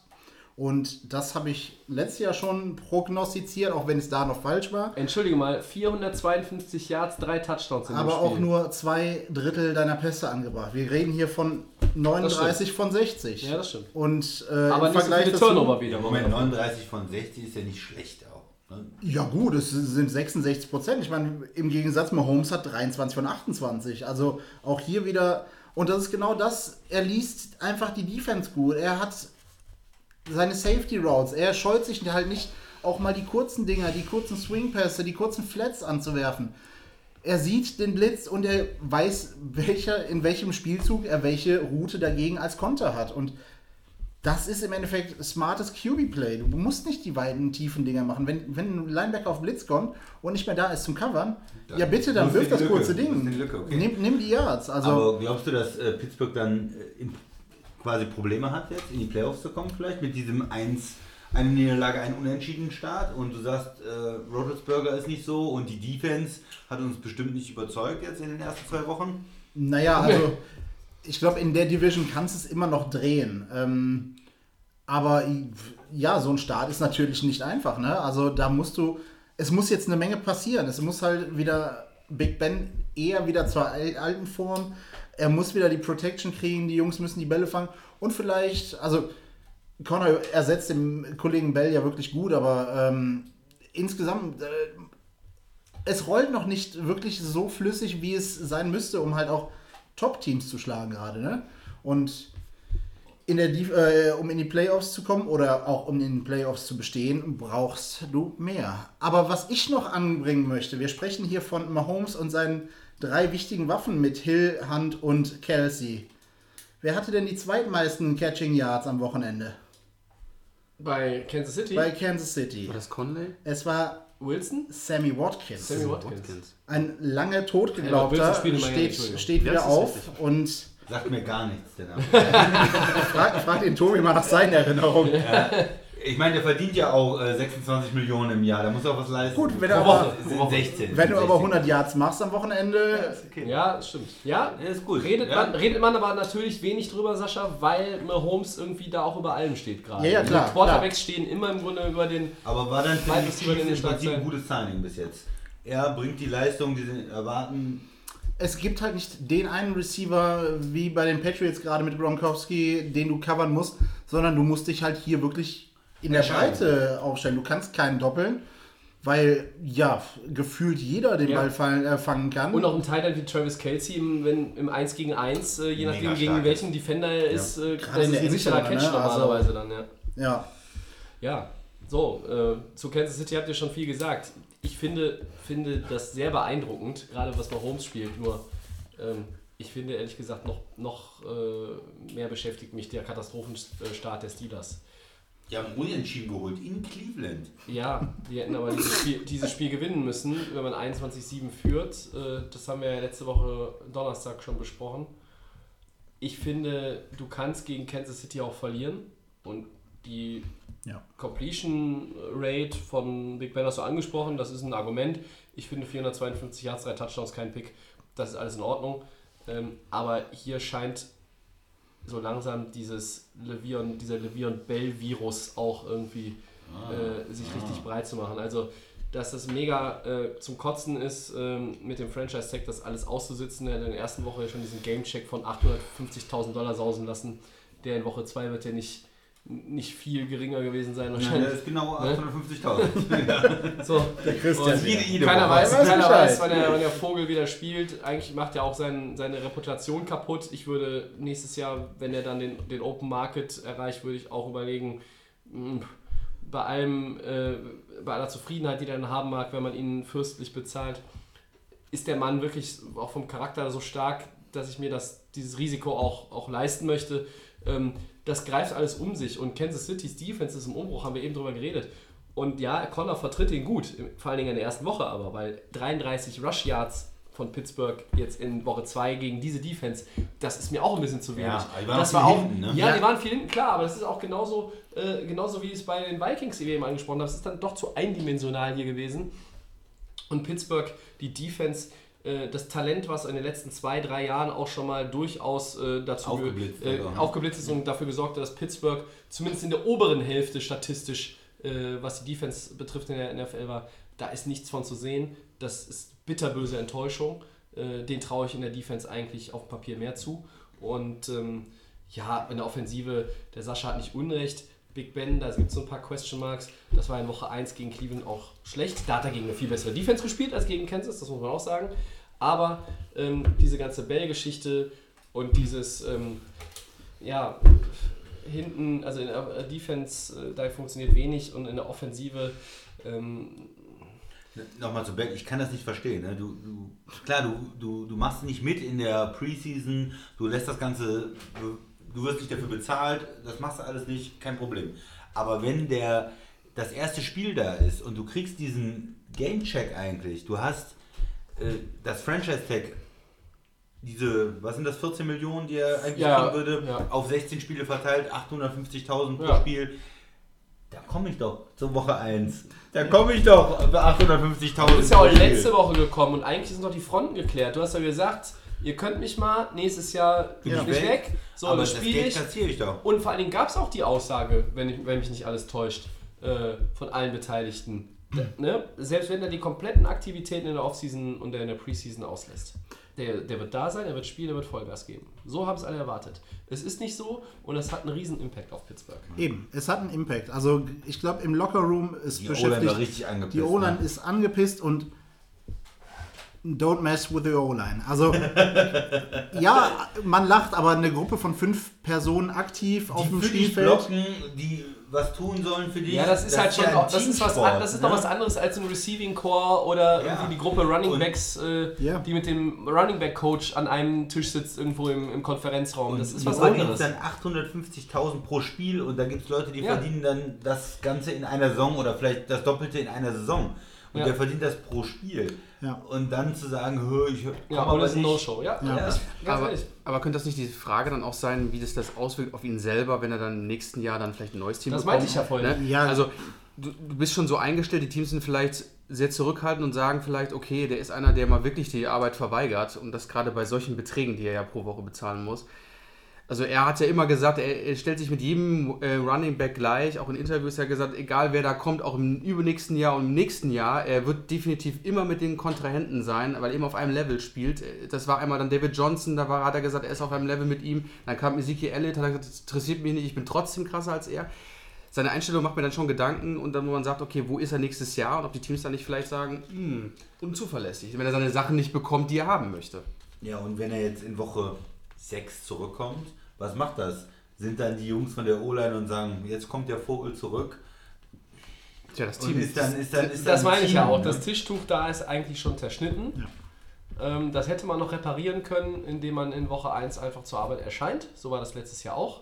Dann wären auch alle Giftpfeile und alle, alle Kleinigkeiten, die verbal vielleicht noch irgendwo gewesen sind, von denen wir auch gar nichts wissen, von denen keiner was weiß, die wären dann auch obsolet möglicherweise. Weil dann startest du in die Saison und jeder, und jeder hat dieses Ziel, wir wollen in den Super Bowl. Die AFC, so oft thematisiert, da siehst du irgendwie mit Jacksonville und New England ähm, und da hast du weniger Konkurrenz, wenn es gerade um die Topspots geht am Ende Richtung Championship Game, als in der NFC. Zumindest war das vor der Saison zu, Ja. so zu erwarten. Ja, ja. ne? Und das ist einfach, das macht was und deshalb muss ich ganz ehrlich sagen, diese Entwicklung in Pittsburgh, hui, also da geht's äh, in die völlig verkehrte Richtung und ich glaube noch nicht, dass sie sich da wirklich aus dem Schlamassel rausziehen. Egal, ob der in Woche 3, 4, 8 oder 12 zurückkommt oder gar nicht. Gerade wenn du dann jetzt noch das nächste Spiel gegen Tampa dann auch noch auf die Kle- eine Klatsche Es kriegst. ist für Pittsburgh Weil- schon ein Must-Win. Es ist ein Must-Win, ne? aber wenn Fit Magic so weiterspielt bei der Defense von den Steelers, äh, da rappelt es wahrscheinlich Ja, gleich ja, wieder. du können ja Am noch Dienstag. 50 einschenken. Ja.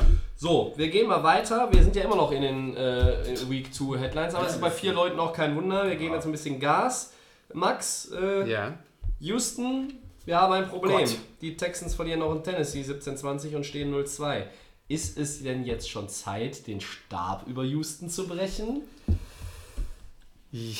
Das ist ja das Team, was ja irgendwie von jedem gesagt worden ist, diese Saison werden die Houston Texans. Du hast ja auch als Super Bowl-Kandidat aber gesagt. ich habe ganz bewusst dich zuerst jetzt äh, Ja. hier gefragt, weil ich weiß, dass du zu Houston schon am Sonntag eine Meinung hattest, als wir Genau. vor dem Fernseher saßen.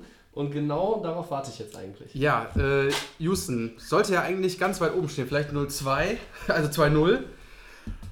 Das Thema ist nur, hier wurde alles auf Deshaun Watson gelegt. Er hat letzte Saison sechs Spiele, glaube ich, gehabt, waren es in der Saison. Und ähm, die waren auch, wie gesagt, wunderbar. Aber ich glaube, diesen Schwung hat er nicht mehr mitgenommen nach der Verletzung.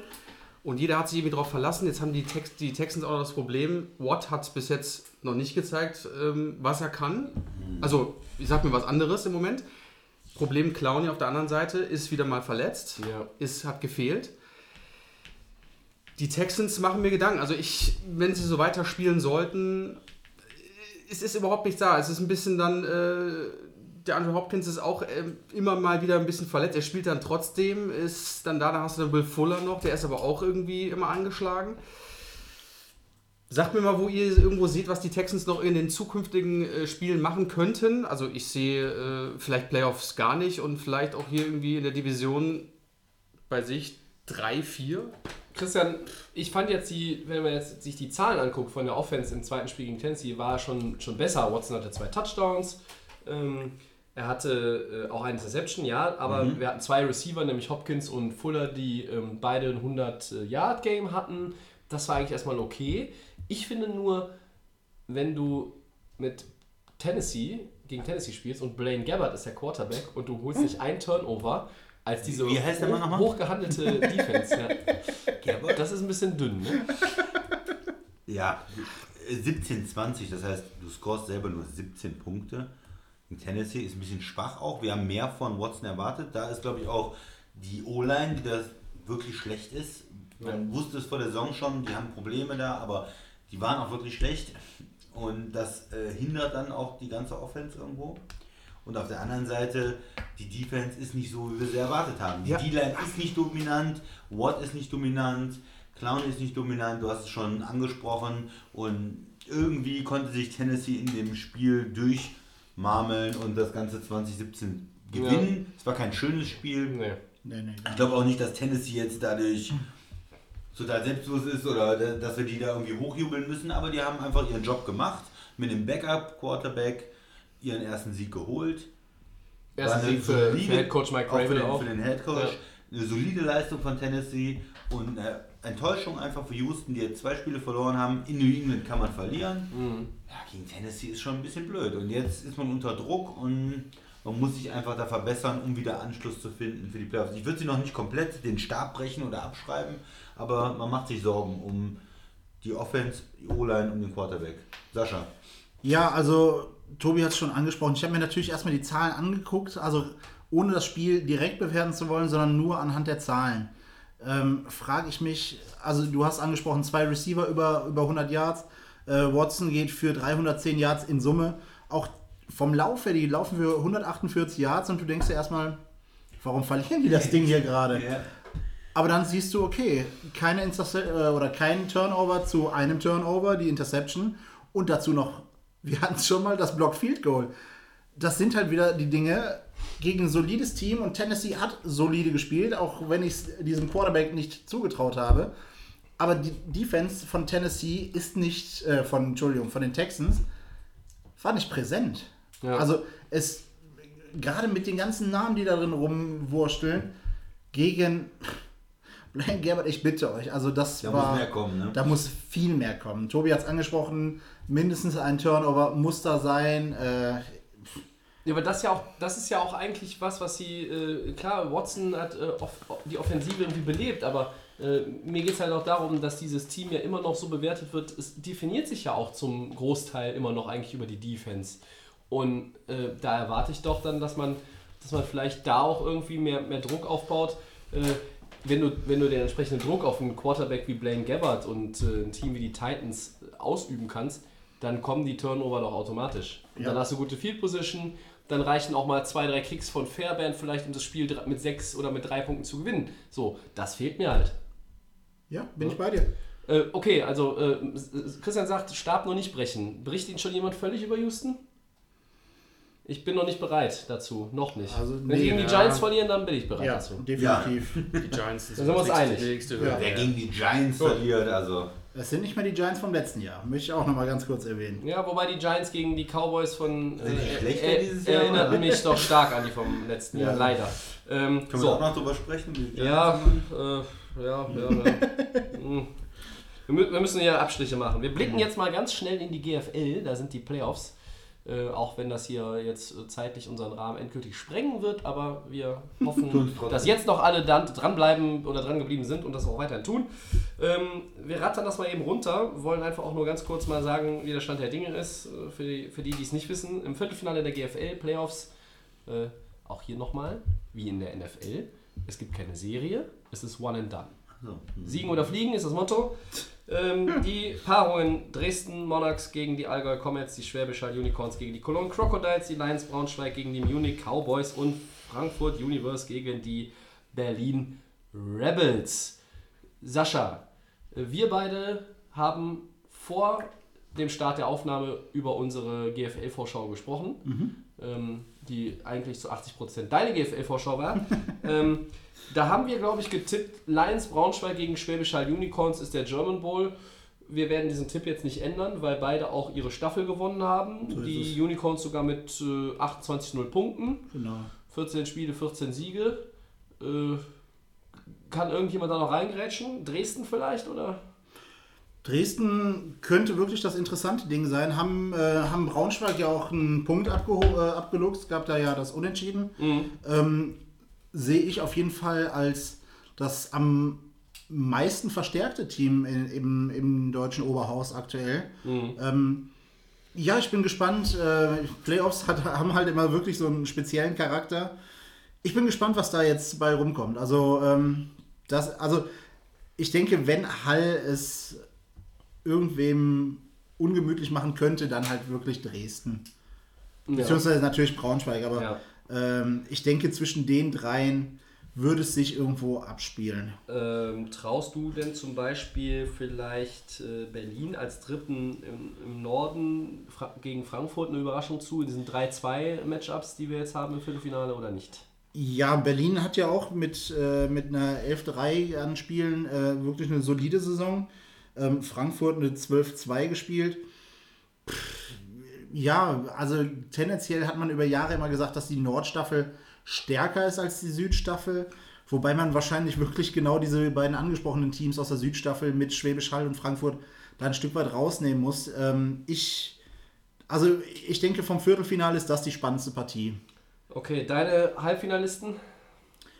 Ich denke, die oberen beiden jeweils der Staffel, also ganz klar Braunschweig, Dresden ähm, und aus der anderen Seite, wie gesagt, das Spiel äh, Berlin gegen Frankfurt ist spannend, aber Ja. Hall, Aber Hall und sollte Universe, sich, ja. ja. ja, Hall und U- Universe wären meine Tipps an der Stelle. Männer, habt ihr andere? Traut ihr irgendjemandem so den großen Upset zu? Nee. Ich nämlich auch nicht. Dann blicken wir nochmal schnell auf die Aufstiegs- und Abstiegsrelegation. Im Süden, äh, Sascha, haben wir Stuttgart Scorpions gegen Ravensburg Razorbacks. Ähm, Glaube ich, zwei Teams, über die du jetzt nicht so viel sagen kannst, äh, genau wie ich, wie über andere. Aber was glaubst du, dass da vielleicht der Zweitligist aus Ravensburg das packt? Da- Das Niveau in der GFL ist einfach schon nochmal höher als in der GFL 2. Das muss man an der Stelle wirklich mitgeben. Ähm, Ravensburg, ja, mit einer 11-12-1 äh, ein Unentschieden gespielt gegen Saarland Hurricanes, die mit 10-3-1 halt auch knapp nur gescheitert sind. Jetzt ist die Frage, wie kann sich ein 2-12-Team überhaupt aufrappeln? Ich denke, äh, ja, Stuttgart wird es machen. Stuttgart bleibt drin. Stuttgart bleibt. Die Ja. Ausgangslage in dem anderen Matchup ist eine andere. Da sind nämlich die Huskies aus Hamburg, die haben gar nichts gewonnen.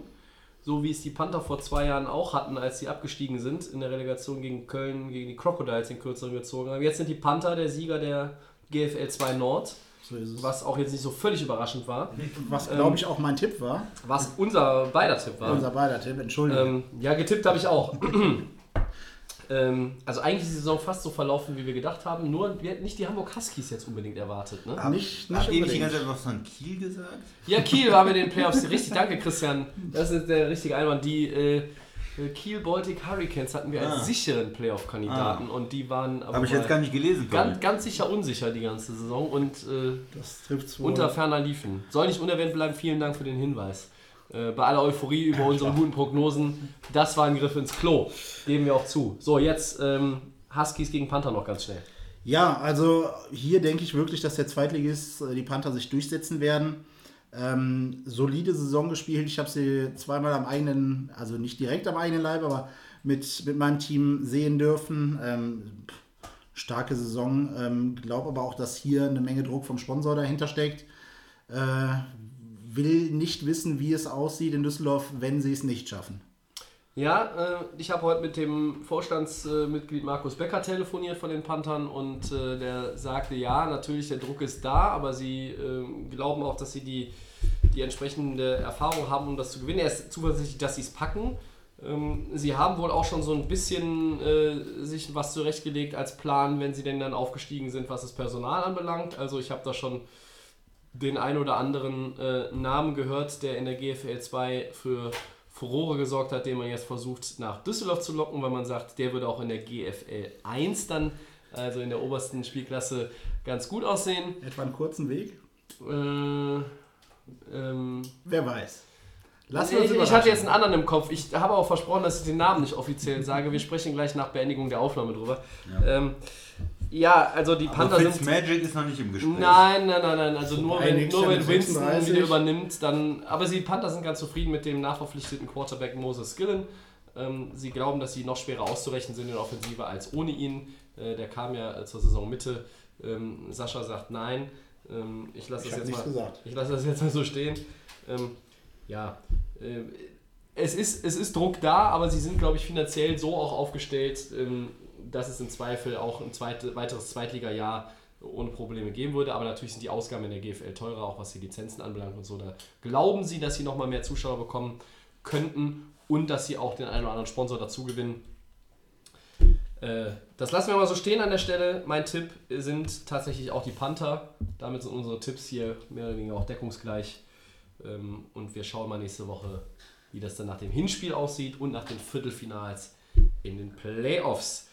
So, wir haben äh, eine, fast eine ganze Stunde Headlines bzw. Woche 2 äh, besprochen mit äh, vier Mann. Das ist aber auch natürlich der Vielzahl der spektakulären Spiele geschuldet.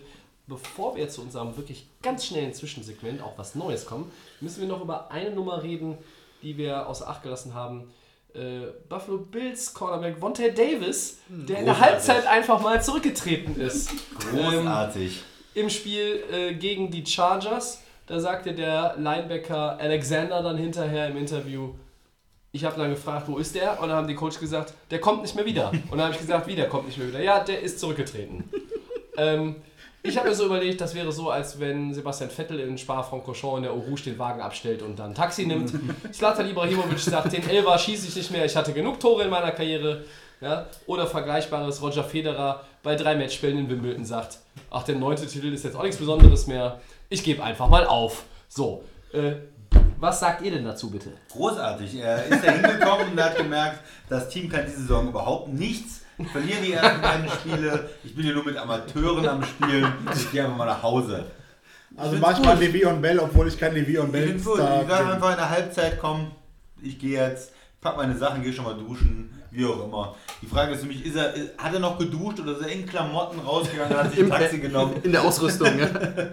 Ich Und finde wie ist er nach Hause gekommen? es großartig. Ja, Max, was, was, wie hast du das gesehen? Ja, wie der Christian schon sagte, wahrscheinlich hat er schon gesehen 016 bei den Bills diese Saison und hat er gesagt, äh, Ui, hat er gesagt ui. ähm, Hier werden schon die ja, Bills komplett das mache ich hier abgeschrieben. nicht mit, ist zum Trainer, hat gesagt, du, Wahnsinn. Handtuch geschmissen und ist dann abmarschiert. Ähm, ja, sensationell, ne? Also sowas, glaube ich, habe ich auch noch nie gehört. Einfach mal komplett während des Spiels mal die Arbeit vorbei und geht einfach dann, geil. Sascha.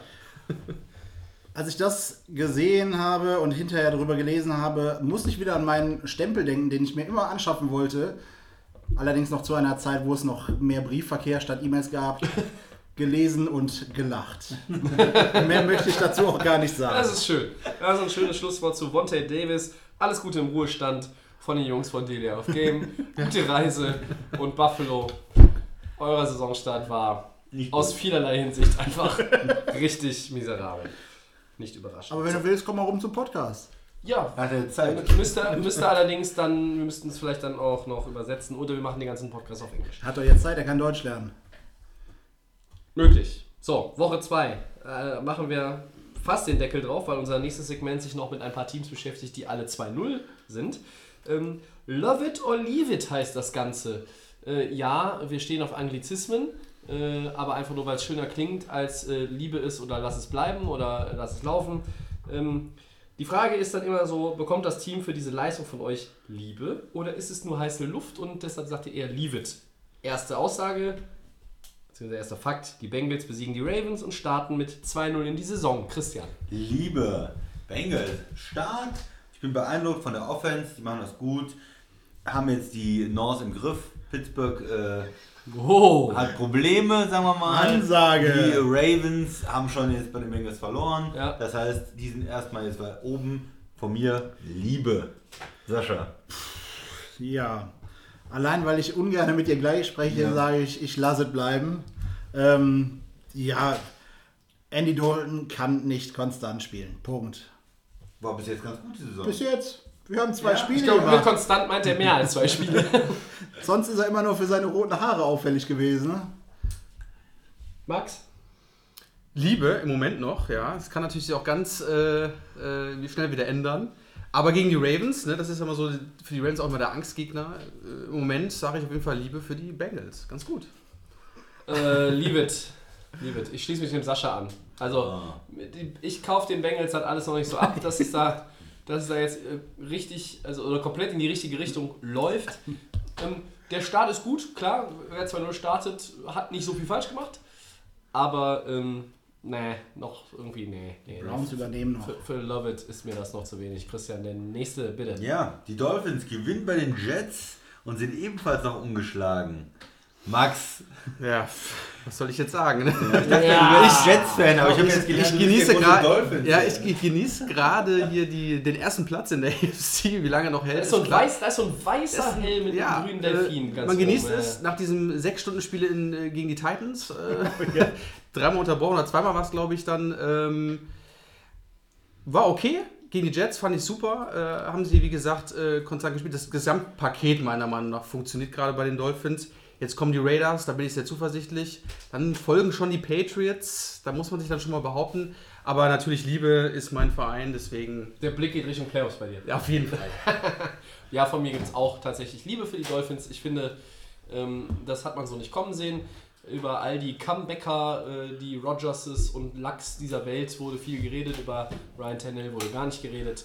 Ähm, äh, auch bei uns eigentlich ganz, ganz wenig. Ähm, solide. Äh, ist, also ist von allem ist irgendwie ein bisschen da bei Miami. Die Defense, das Laufspiel, das Passspiel. Ähm, beeindruckt mich. I love it. Ja, äh, von mir gibt's Hass oder was war das andere? also auf jeden Fall nicht Liebe. Ähm, ja, ich kann mich mit den Dolphins dann noch nicht anfreunden. Ich habe nicht so hohe Erwartungen an die Saison. Ähm, Sie haben jetzt zwei Spiele gewonnen, okay, aber die Gegner Tennessee, Jets, War noch nichts naja, Krasses dabei, ja. Äh, von daher, ich bin da eher noch skeptisch. Sascha. I love it. I love it, okay. Go Tannehill, go Fish. Da ich, habe ich nicht mit bin, gerechnet jetzt. ich bin positiv überrascht. Bitte weiter so. Okay. Werdet ihr noch sehen, was ihr davon habt. Ja, ja, der Christian, ja, der hat ja auch auf die Jaguars getippt. Max, äh, führ uns äh, zum Schotter. Äh, zum Ja, äh, die Broncos drehen das Spiel gegen die Oakland Raiders und stehen jetzt auch 2-0. Eure Meinung? Sascha vielleicht als erstes. Come on, man. I leave it. Broncos. Was soll da groß passieren noch? Ja, I leave it ja. also. Äh, Raiders, Entschuldigung mal bitte, da habe ich einen Sieg mit 20 Punkten erwartet und sie haben nur knapp gewonnen. Die Raiders können nichts und von daher ist das auch nicht beeindruckend. Also sagen können, ey. Haben wir einer Übereinstimmung gehabt, ja? Ja, I love it. I love it. Dieses Team ist so stark charakterlich. Nicht Charakterlich. charakterlich so stark, die sind mental auf wirklich einem richtig guten Niveau. Die haben zweimal richtig Trouble gehabt, sie haben sich durchgebissen. Case Keenum hat sich durchgebissen, obwohl er bei weitem noch nicht auf dem Niveau ist, was er in Minnesota letztes Jahr hatte. Die Defense auch noch nicht irgendwie so komplett auf dem Niveau ist, auf dem wir sie eigentlich auch noch selber ähm, gesehen und auch angekündigt haben, ähm, würde ich mal sagen. Gegen wen haben die jetzt gewonnen? Gegen Seattle? Die sind Gegen 0-2 Seattle? und Ja. gegen Oakland? Ja. Die sind auch 0-2. Ja, trotzdem, trotzdem. Eigentlich war dieses Spiel Denver, ich hab's, äh, ich weiß gar nicht, ob du es noch bis zu Ende geguckt hast, ich schon. Und sie waren, eigentlich sah es so aus, als wäre die Nummer durch. Sie kamen zurück, sie haben das Spiel gedreht mit dem, mit dem Field Goal am Ende noch. Also, Gegen Oakland. ja, gegen Oakland ist alles schön gut. Es kann auch gegen eine Kirmestruppe gewesen sein aus äh, Was, Regionalliga oder die Patriots. ja, das ist mir, das ist mir Die Jungs aus dem scheißegal. Ghetto sind I da. love it. Das war wirklich, die haben an sich geglaubt und das macht dann auch ein gutes Footballteam aus, wenn es vielleicht am Talent ein bisschen fehlt oder an den optimierten Abläufen noch fehlt. Denver traue ich noch ein bisschen mehr zu als ihr. I love it. Max. Äh, leave it, natürlich. Ja, lass mich hier wieder, ja, lass mich hier wieder alleine im Orangen. kann schon wieder, das kann schon wieder die Woche gegen die Ravens schon wieder ganz anders aussehen. Und die Raiders, ja, hat man in der Voranalyse schon gemacht vor der Saison. Ich sehe sie einfach da mit den Raiders hinten auf 3-4 und ähm, ja, mit den Case Keenum, ich glaube, da werden sie jetzt auch keine Bäume ausreißen. Und das Laufspiel bei den, bei den Broncos, wissen wir ja auch, die können sich auch nicht entscheiden, welchen Running Back sie da immer nehmen, wechseln ja relativ oft durch. Ja, aber Entschuldigung, äh, nichts. das I Love It ist ja darauf bezogen, die sind jetzt 2-0. Ich bewerte die beiden Richtig. Spiele. Ja? Ja, klar, aber nee. Wenn das Liebe gut für dich ist, Tobi. Liebe für die Broncos. Bleib dabei. ja, dann stehe ich halt alleine hier. So, Super. und während dein Team 1-1 ist, dein Team 1-0-1 ist, ist mein Team 2-0. Und Und deshalb meins? kommen wir direkt. Ja, das ist auch 2-0. ja, aber da haben die anderen ja, haben die anderen ja deutlich zu verstehen gegeben. Ähm, Ist nee, es war nur der Christian, der Leave It gesagt Genau. hat bei den Dolphins. Bei den Patriots ist dann vorbei, Woche 4. Ja. Ne? Ja, ich stehe alleine da mit den, mit den Broncos hier an dieser Stelle. Ne? Gut, ist auch noch eine Momentaufnahme vielleicht. Ich glaube nicht, dass sie sich in Richtung Playoffs spielen, aber bis jetzt ich fand es halt beeindruckend, dass sie sich durchgebissen haben. Das war eigentlich auch so mit das Allerbeste. Das soll Love It or Leave It gewesen sein und weiter geht es mit unserer, mit unserem Ausblick auf Woche 3. Battle of California in L.A. Freunde, sind die Rams denn wirklich der klare Favorit gegen die Chargers oder seht ihr das Spiel eher auf Augenhöhe? Ich sag mal, klarer Favorit für mich. Rams bis jetzt sehr stark und die Chargers haben Probleme. Bosa hat nicht gespielt, leider. Das ist ihr wichtiger Mann in der Defense. Dann ist es nochmal eine ganz andere Defense, wenn, wenn Joey Bosa da spielen kann und Druck machen kann auf den Quarterback. So läuft es noch nicht so richtig rund. Da die Rams, glaube ich, in den letzten sechs Quartern äh, kein, keine Punkte kassiert haben, muss ich da sagen, die Rams sind klarer Favorit. Sascha. Gehe ich mit. Also auch wenn es mir nicht so leicht fällt, im Duell in Südkalifornien zwischen den LA Rams und den San Diego Chargers. Ähm, die Defense der Chargers ist einfach. die Defense der Chargers ist einfach nicht solide genug. Klar, mit äh, Joey Bosa fehlt definitiv ein, ja, ein wichtiges, wenn nicht sogar das wichtigste Element, Der wohl auch jetzt am Wochenende nicht spielen wird. der möglicherweise also- sogar operiert werden soll. Ähm, Alles, klar, was wir bis jetzt wissen, ist, dass er nicht spielt. So, ja. Klar, die Offense hat gezaubert am Wochenende, wobei das auch in Spiel 1 nicht so toll war. Dennoch die Rams, ja, auch klarer Favorit für mich. Max?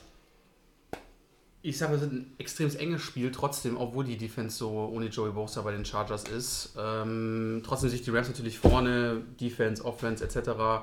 Trotzdem denke ich mal, dass es ein Low-Scoring geben wird und dass sie sich wenig schenken werden. Wahrscheinlich wird es durch Field Goals entschieden, aber die Rams werden dann trotzdem die Entscheidung dann machen. Ja gut, äh, dass es durch viel Goals entschieden wird, hoffe ich nicht. Die Chargers haben seit zwei Jahren Probleme auf der Kickerposition und die Rams äh, Haben wir letzten Kick. haben den verletzten Kicker. Das war gegen Arizona nicht so schlimm, weil Könnte- jede Two-Point-Conversion funktioniert hat und der Panther Johnny Hacker auch einfach mal Könnte nicht der Kicker vom letzten Jahr wiederkommen? Ja, der ist sogar Der ist wieder wieder Wie, wie hieß er doch gleich? Ja?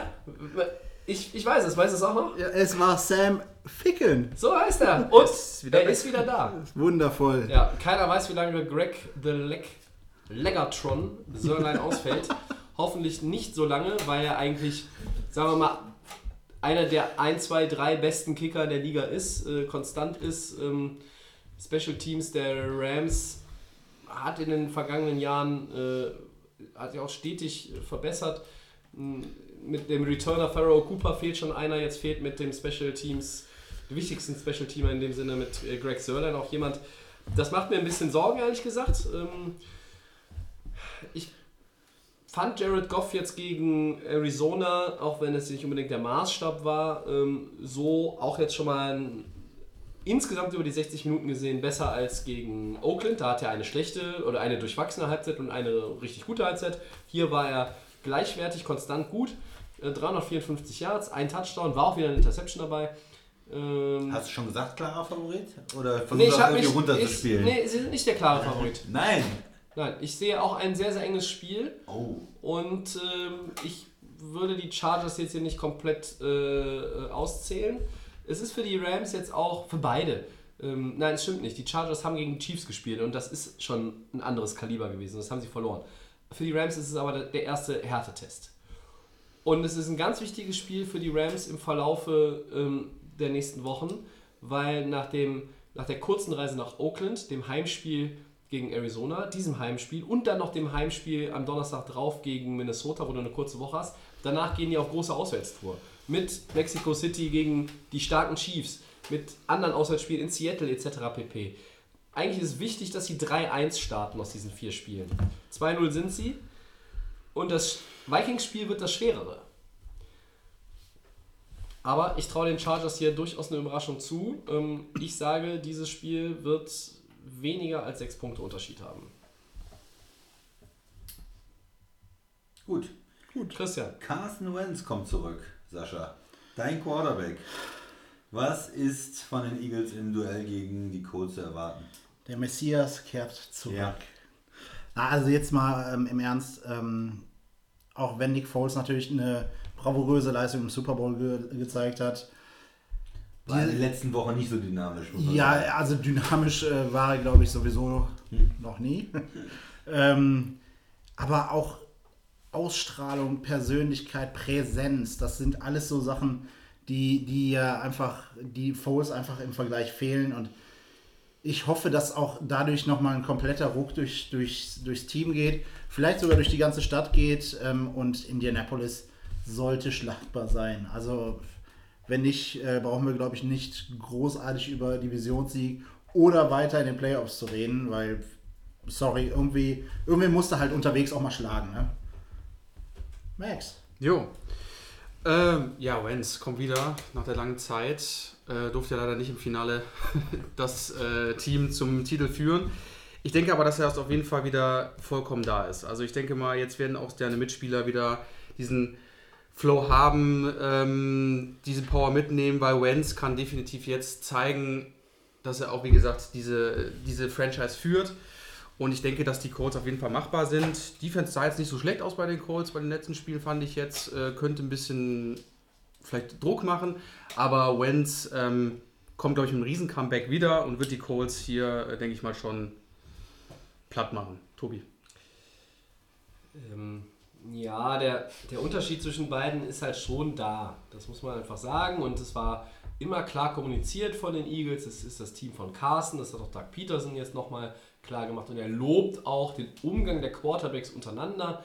Ähm, dass, dass auch Nick Foles das eigentlich immer akzeptiert hat. Ähm, und das glaube ich auch, das, das kaufe ich den Eagles auch so ab in der Außendarstellung. Ich glaube allerdings, dass trotz der medizinischen Freigabe der Einsatz von Carson Wentz vielleicht noch eine Woche nach hinten verschoben wär, wäre oder worden wäre, wenn sie dieses Spiel gegen Tampa gewonnen hätten. Und nach dem Atlanta ist ein etwas schwierigerer Gegner, erstmal so von den Grundvoraussetzungen, wenn du dir, wenn du in die Saison startest und wir spielen zu Hause gegen Atlanta, dann spielen wir in Tampa Bay. Ohne dass wir vorher wussten, was macht Fitzmagic, ohne dass wir wussten, äh, welche Verletzungen Atlanta auch dann im, im Laufe dieses ersten Spiels äh, erleidet. So, da gehst du einfach rein und denkst, das ist das Atlanta-Spiel ist das Schwere, das andere ist das vermeintlich Leichte. Auch wenn natürlich nie ein Coach sagen würde, das Spiel ist leicht, es gibt keine leichten Spiele. So. Aber wenn sie 2-0 gegangen wären und Foles, sage ich mal, auch etwas souveräner aufgetreten wäre, dann würden wir erst nächste Woche über das Comeback von Carson Wentz reden, weil dann würde er im, im dritten Spiel gegen die Colts auch noch spielen. Ich glaube, da hätten sie sich Zeit gelassen. Sie haben sich immer Zeit gelassen, die ganze Offseason. Sie haben das immer sehr defensiv kommuniziert. Äh, Timetable unklar. Ähm, es war, wurde immer ein bisschen schwammig gehalten.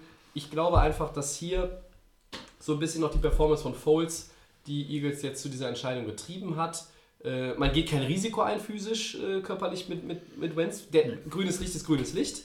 Aber ich könnte mir vorstellen, wenn die ersten beiden Spiele nochmal so ein bisschen anders verlaufen werden in, in Summe und man 2-0 stehen würde, hätte man das noch eine Woche nach hinten verschoben. Soll ich auch noch was sagen dazu? Wenn du noch irgendwas äh, hast. Äh, Ja, ich will was ganz anderes noch sagen. Und zwar, die Colts haben mich beeindruckt gegen Washington. Washington war ja ein Team, was man eigentlich ein bisschen auf dem Zettel hatte nach der ersten Woche. Ja.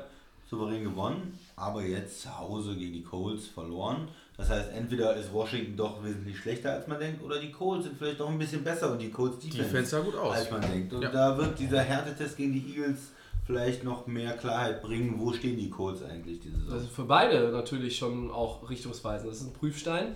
Ähm, ja, erstmal natürlich, wie, wie stabil ist Wentz schon, wie schnell findet er wieder rein und für die Colts ist das jetzt der mit 1-1 gestartet. Ähm, das ist jetzt auch mal der erste richtig äh, harte Gegner natürlich für Andrew Luck nach dem Comeback. Okay. Ja. Ja, äh, dann haben wir noch einen, äh, da blicken wir drauf. Beide sind 1-1 gestartet, haben nach der Niederlage in Woche 1 in der vergangenen Woche gewonnen, die Falcons und die Saints. NFC South Matchup. Wie wichtig ist dieses dritte Spiel denn jetzt für beide? Ja, immens wichtig, glaube ich, für die Saints jetzt.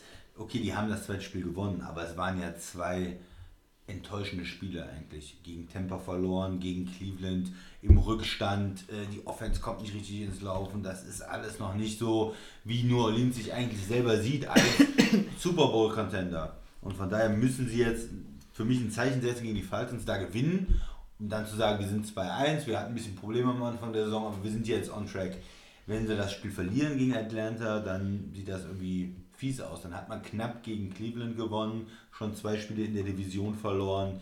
das ist ähm, sehr schwierig. Das ist natürlich für, für die Falcons auch ein wichtiges Spiel, aber ich glaube, bei New Orleans waren noch mehr Erwartungen oder sind noch mehr Erwartungen. Und von daher äh, ist für mich, sind für mich die Saints auch noch mehr unter Druck als die Falcons, die ja ein paar Verletzungen haben, auch gerade in der Defensive. Wie seht ihr es? Ja, also ich denke auch für beide ist es ein, ja, eigentlich ist es für beide ein Must-Win-Spiel. Ne? Also ich denke, beide haben wesentlich mehr Ambitionen, als sie bisher gezeigt haben.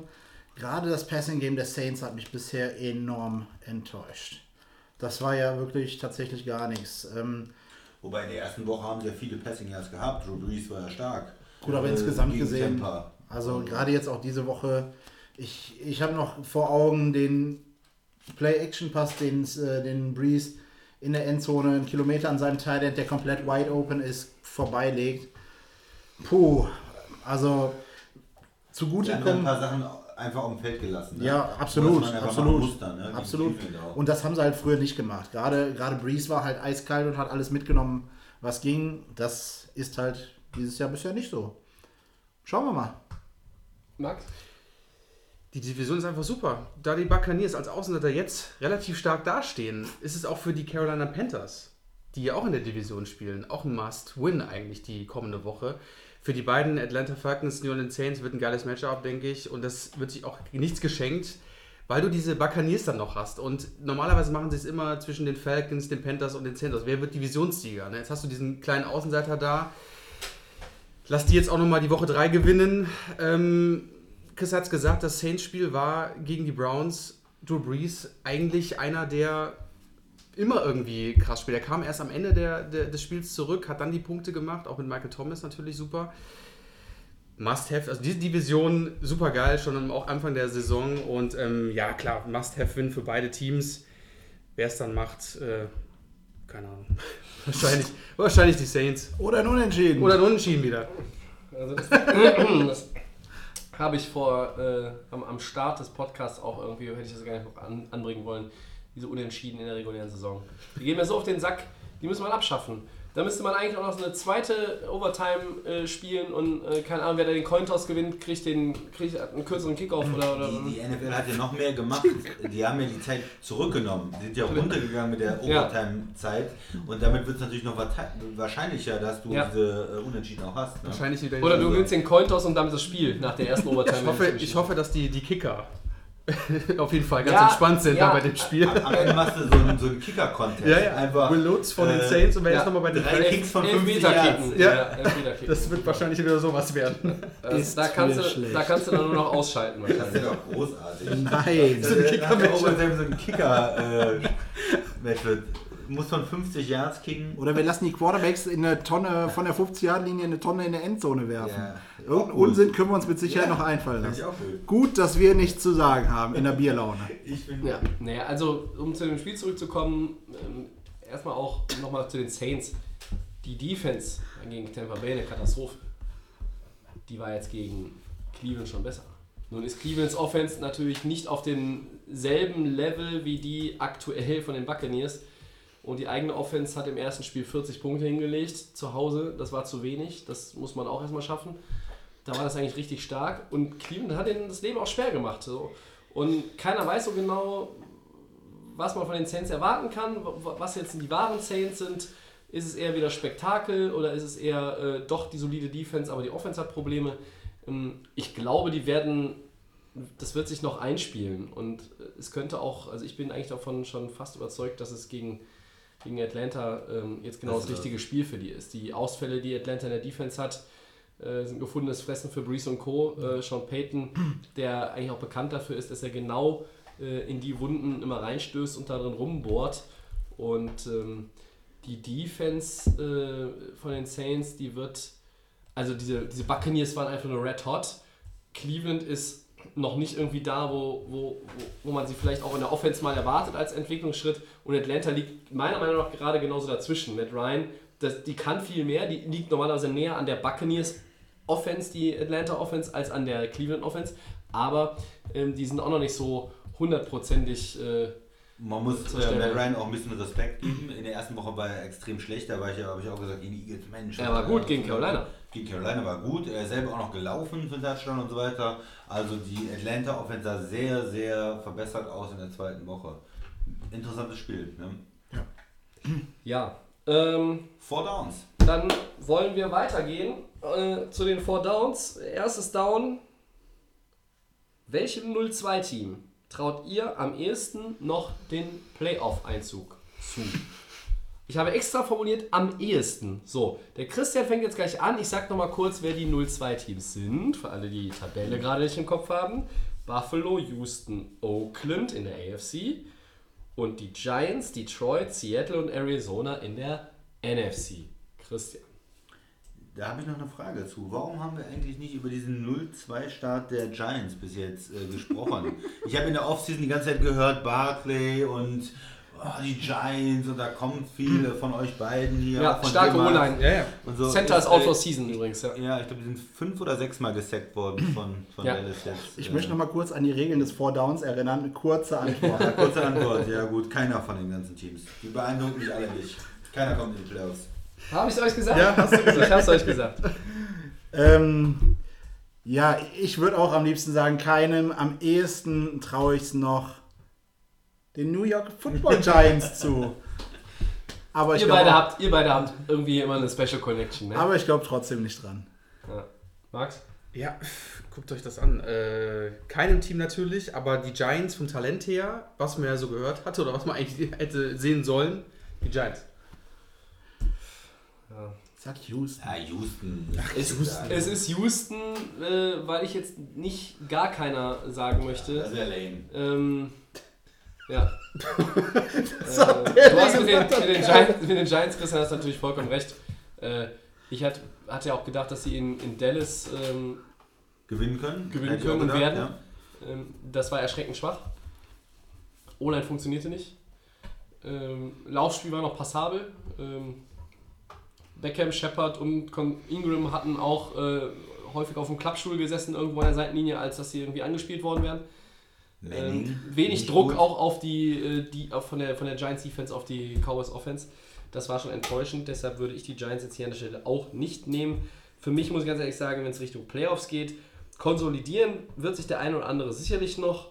Ähm, bei Seattle und Arizona muss man da schon ein Fragezeichen hintersetzen. Bei Detroit als klassisches äh, 8-8-7-9-Team, vielleicht dieses Jahr 6-10, aber die werden so ein bisschen noch hochkommen. Buffalo, oh mein Gott. Oakland, na, ich weiß auch nicht. Also wenn, sage ich Houston, aber äh, wie schon mit der Frage, ob wir den Stab brechen wollen.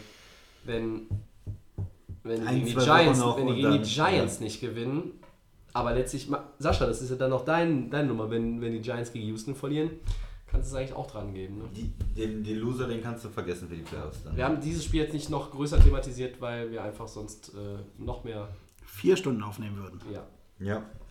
Ja, äh, ich gehe mal weiter. Äh, ich ich mache das einfach mal heute alles äh, selber mit der, mit der Einleitung. Zweites Down. Wide Receiver Josh Gordon hat ein neues Team. New England. In einem Trade. Wird seine Karriere bei den Patriots nochmal in Schwung kommen. Trade? Haben die, haben die was abgegeben für ihn? noch? Einen späten Sixth Round oder Seventh Round. Round? Glaube ich. Fün- Fünftrunden-Pick, glaube ich. Oh. Der je nach, äh, wenn er weniger als 10 Einsätze macht, äh, geht der Pick wieder zurück. So habe ich es verstanden. Nice. Ist für England natürlich eine interessante Sache. Ein äh, extrem talentierter Mann, den man jetzt bekommt, der vielleicht mit Brady und äh, da nochmal eingesetzt werden kann und der äh, vielleicht auch mit dem Patriots Way da nochmal äh, ja, äh, aufgerüttelt wird und dass er weiß, jetzt geht es um seine Karriere, weil wenn er je- jetzt nicht spurt, dann ist es vorbei. Deshalb, ähm, ich glaube an die Patriots und ich denke, das könnte ein interessanter Spieler nochmal sein. Liebe Zuhörer, ich glaube, ich wiederhole mich, aber wenn es einer kann, dann die Patriots. Ja. Auch in diesem Fall, deswegen, wenn dann hier, Wenn da nicht, dann Ja, ist ja. die Karriere vorbei, würden wir sagen. Ne? und ich schaffe es trotzdem, mich kurz zu halten. Wahnsinn. Ich denke, Belichick wird ihn im Griff haben und er wird, denke ich mal, bei den Patriots ähm, schon seine Yards bekommen und auch, denke ich mal, da ist er ganz gut aufgehoben. Einer muss ja Gronk entlasten. Muss, muss ich jetzt als Einziger dagegen Ja, argumentieren. kannst du, musst du. Man muss ja noch sagen, sie haben übrigens Corey Coleman auch wieder entlassen.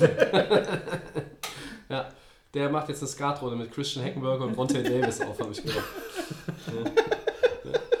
Ja. Ähm, nee, doch, also ja, das ist einfach dieses Patriots-Ding, ne? Also wenn, dann da. So, also ich noch glaube ich an Josh Gordon, ich glaube auch noch an Houston, ich glaube auch noch an die Giants, äh, aber nächste Woche kann ich an schon nicht mehr glauben. Aber an Josh Gordon vielleicht noch.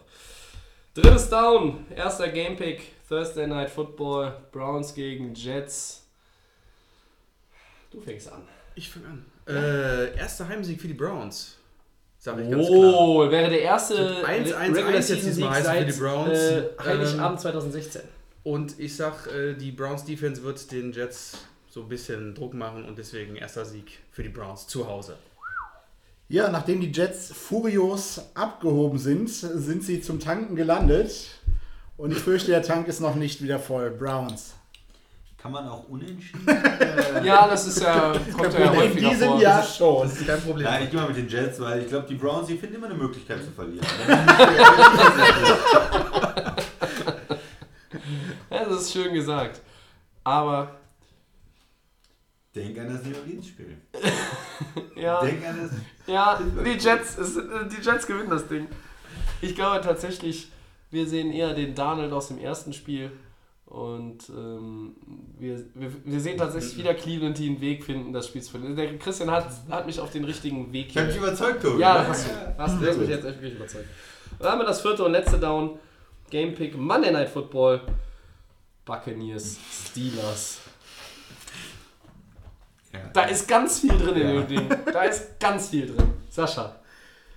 Nachdem ich mich vorhin enorm zurückhalten musste, kann ich jetzt wieder voller Euphorie sagen: Fits a kind of magic!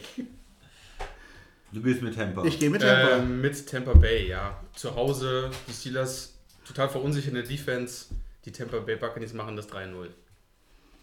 Soll ich zuerst? Nee, ich mach zuerst, ich sag Pittsburgh. Ja, ich gehe auch mit Pittsburgh. Äh, irgendwann muss das wieder, äh, muss alles wieder Sinn machen. Äh, irgendwann müssen wir wieder in die richtige Richtung hier kommen. Muss und, aufschreiben hier. Äh, Im Moment macht es einfach keinen Sinn, wie der spielt. Und ich glaube, dass irgendwie hört das auf und Pittsburgh gewinnt das Ding. Also ich, ich halte mal fest, Max und Sascha sind bei, bei Browns und Buccaneers. Und Christian und ich, wir sind bei Jets und Steelers. Habe ich das richtig Korrekt. zusammengefasst? ja. Okay. Ähm, und achso, das muss ich mir auch noch aufschreiben. Also der, der Christian hat gesagt, keiner. Ne? Der Sascha hat gesagt, die Giants. Am Und ehesten. vor allen Dingen Am die ehesten. Giants, möchte ich Am- sagen. und vor allem die Giants. Und der Max hat auch gesagt, Talent ja die Giants, ja. um Talente die Wenn die Giants. Giants es schaffen, lädst Ja, du mich das zum soll Essen nicht, ein. äh, das muss ich notieren. Wir machen. Dann sind wir für heute auch durch. Wir haben natürlich, wie ihr unschwer als erfahrene Hörer gemerkt habt, jetzt ein bisschen Gas gegeben in Segment 3, 4 und 5. So soll es aber auch sein. Wir sind äh, am Ende für Episode 41 von DD auf Game. Ich bedanke mich an dieser Stelle schon beim Christian, Sehr gerne. beim Sascha Das war ein Fest. und bei Max. Und Dankeschön. du sagst noch, wo wir überall sind und so. Natürlich. Ähm, ja, wie immer hoffen wir, dass ihr trotz 90 Minuten plus Podcast bis zum Ende drauf geblieben seid, Spaß hattet. Wenn ihr irgendwelche Fragen habt, Themen, Wünsche, Vorschläge, Kritik oder sonst was, schreibt uns. Wir sind bei Facebook und bei Twitter at Delay of Game NFL zu erreichen. Unseren kostenlosen Podcast gibt es bei iTunes und bei Soundcloud und Christian nicht zu früh bei den Kollegen von The Fan FM. das ist korrekt. Dann wünschen wir euch viel Spaß mit Woche 3. Viel Glück bei euren Fantasy-Matchups, euren Pick'em-Games, was auch immer. Und dann sind wir nächste Woche wieder da, aller Voraussicht nach zu 90 Prozent auch wieder am Dienstag. Ich verabschiede mich schon und die anderen sagen Ciao. Ciao.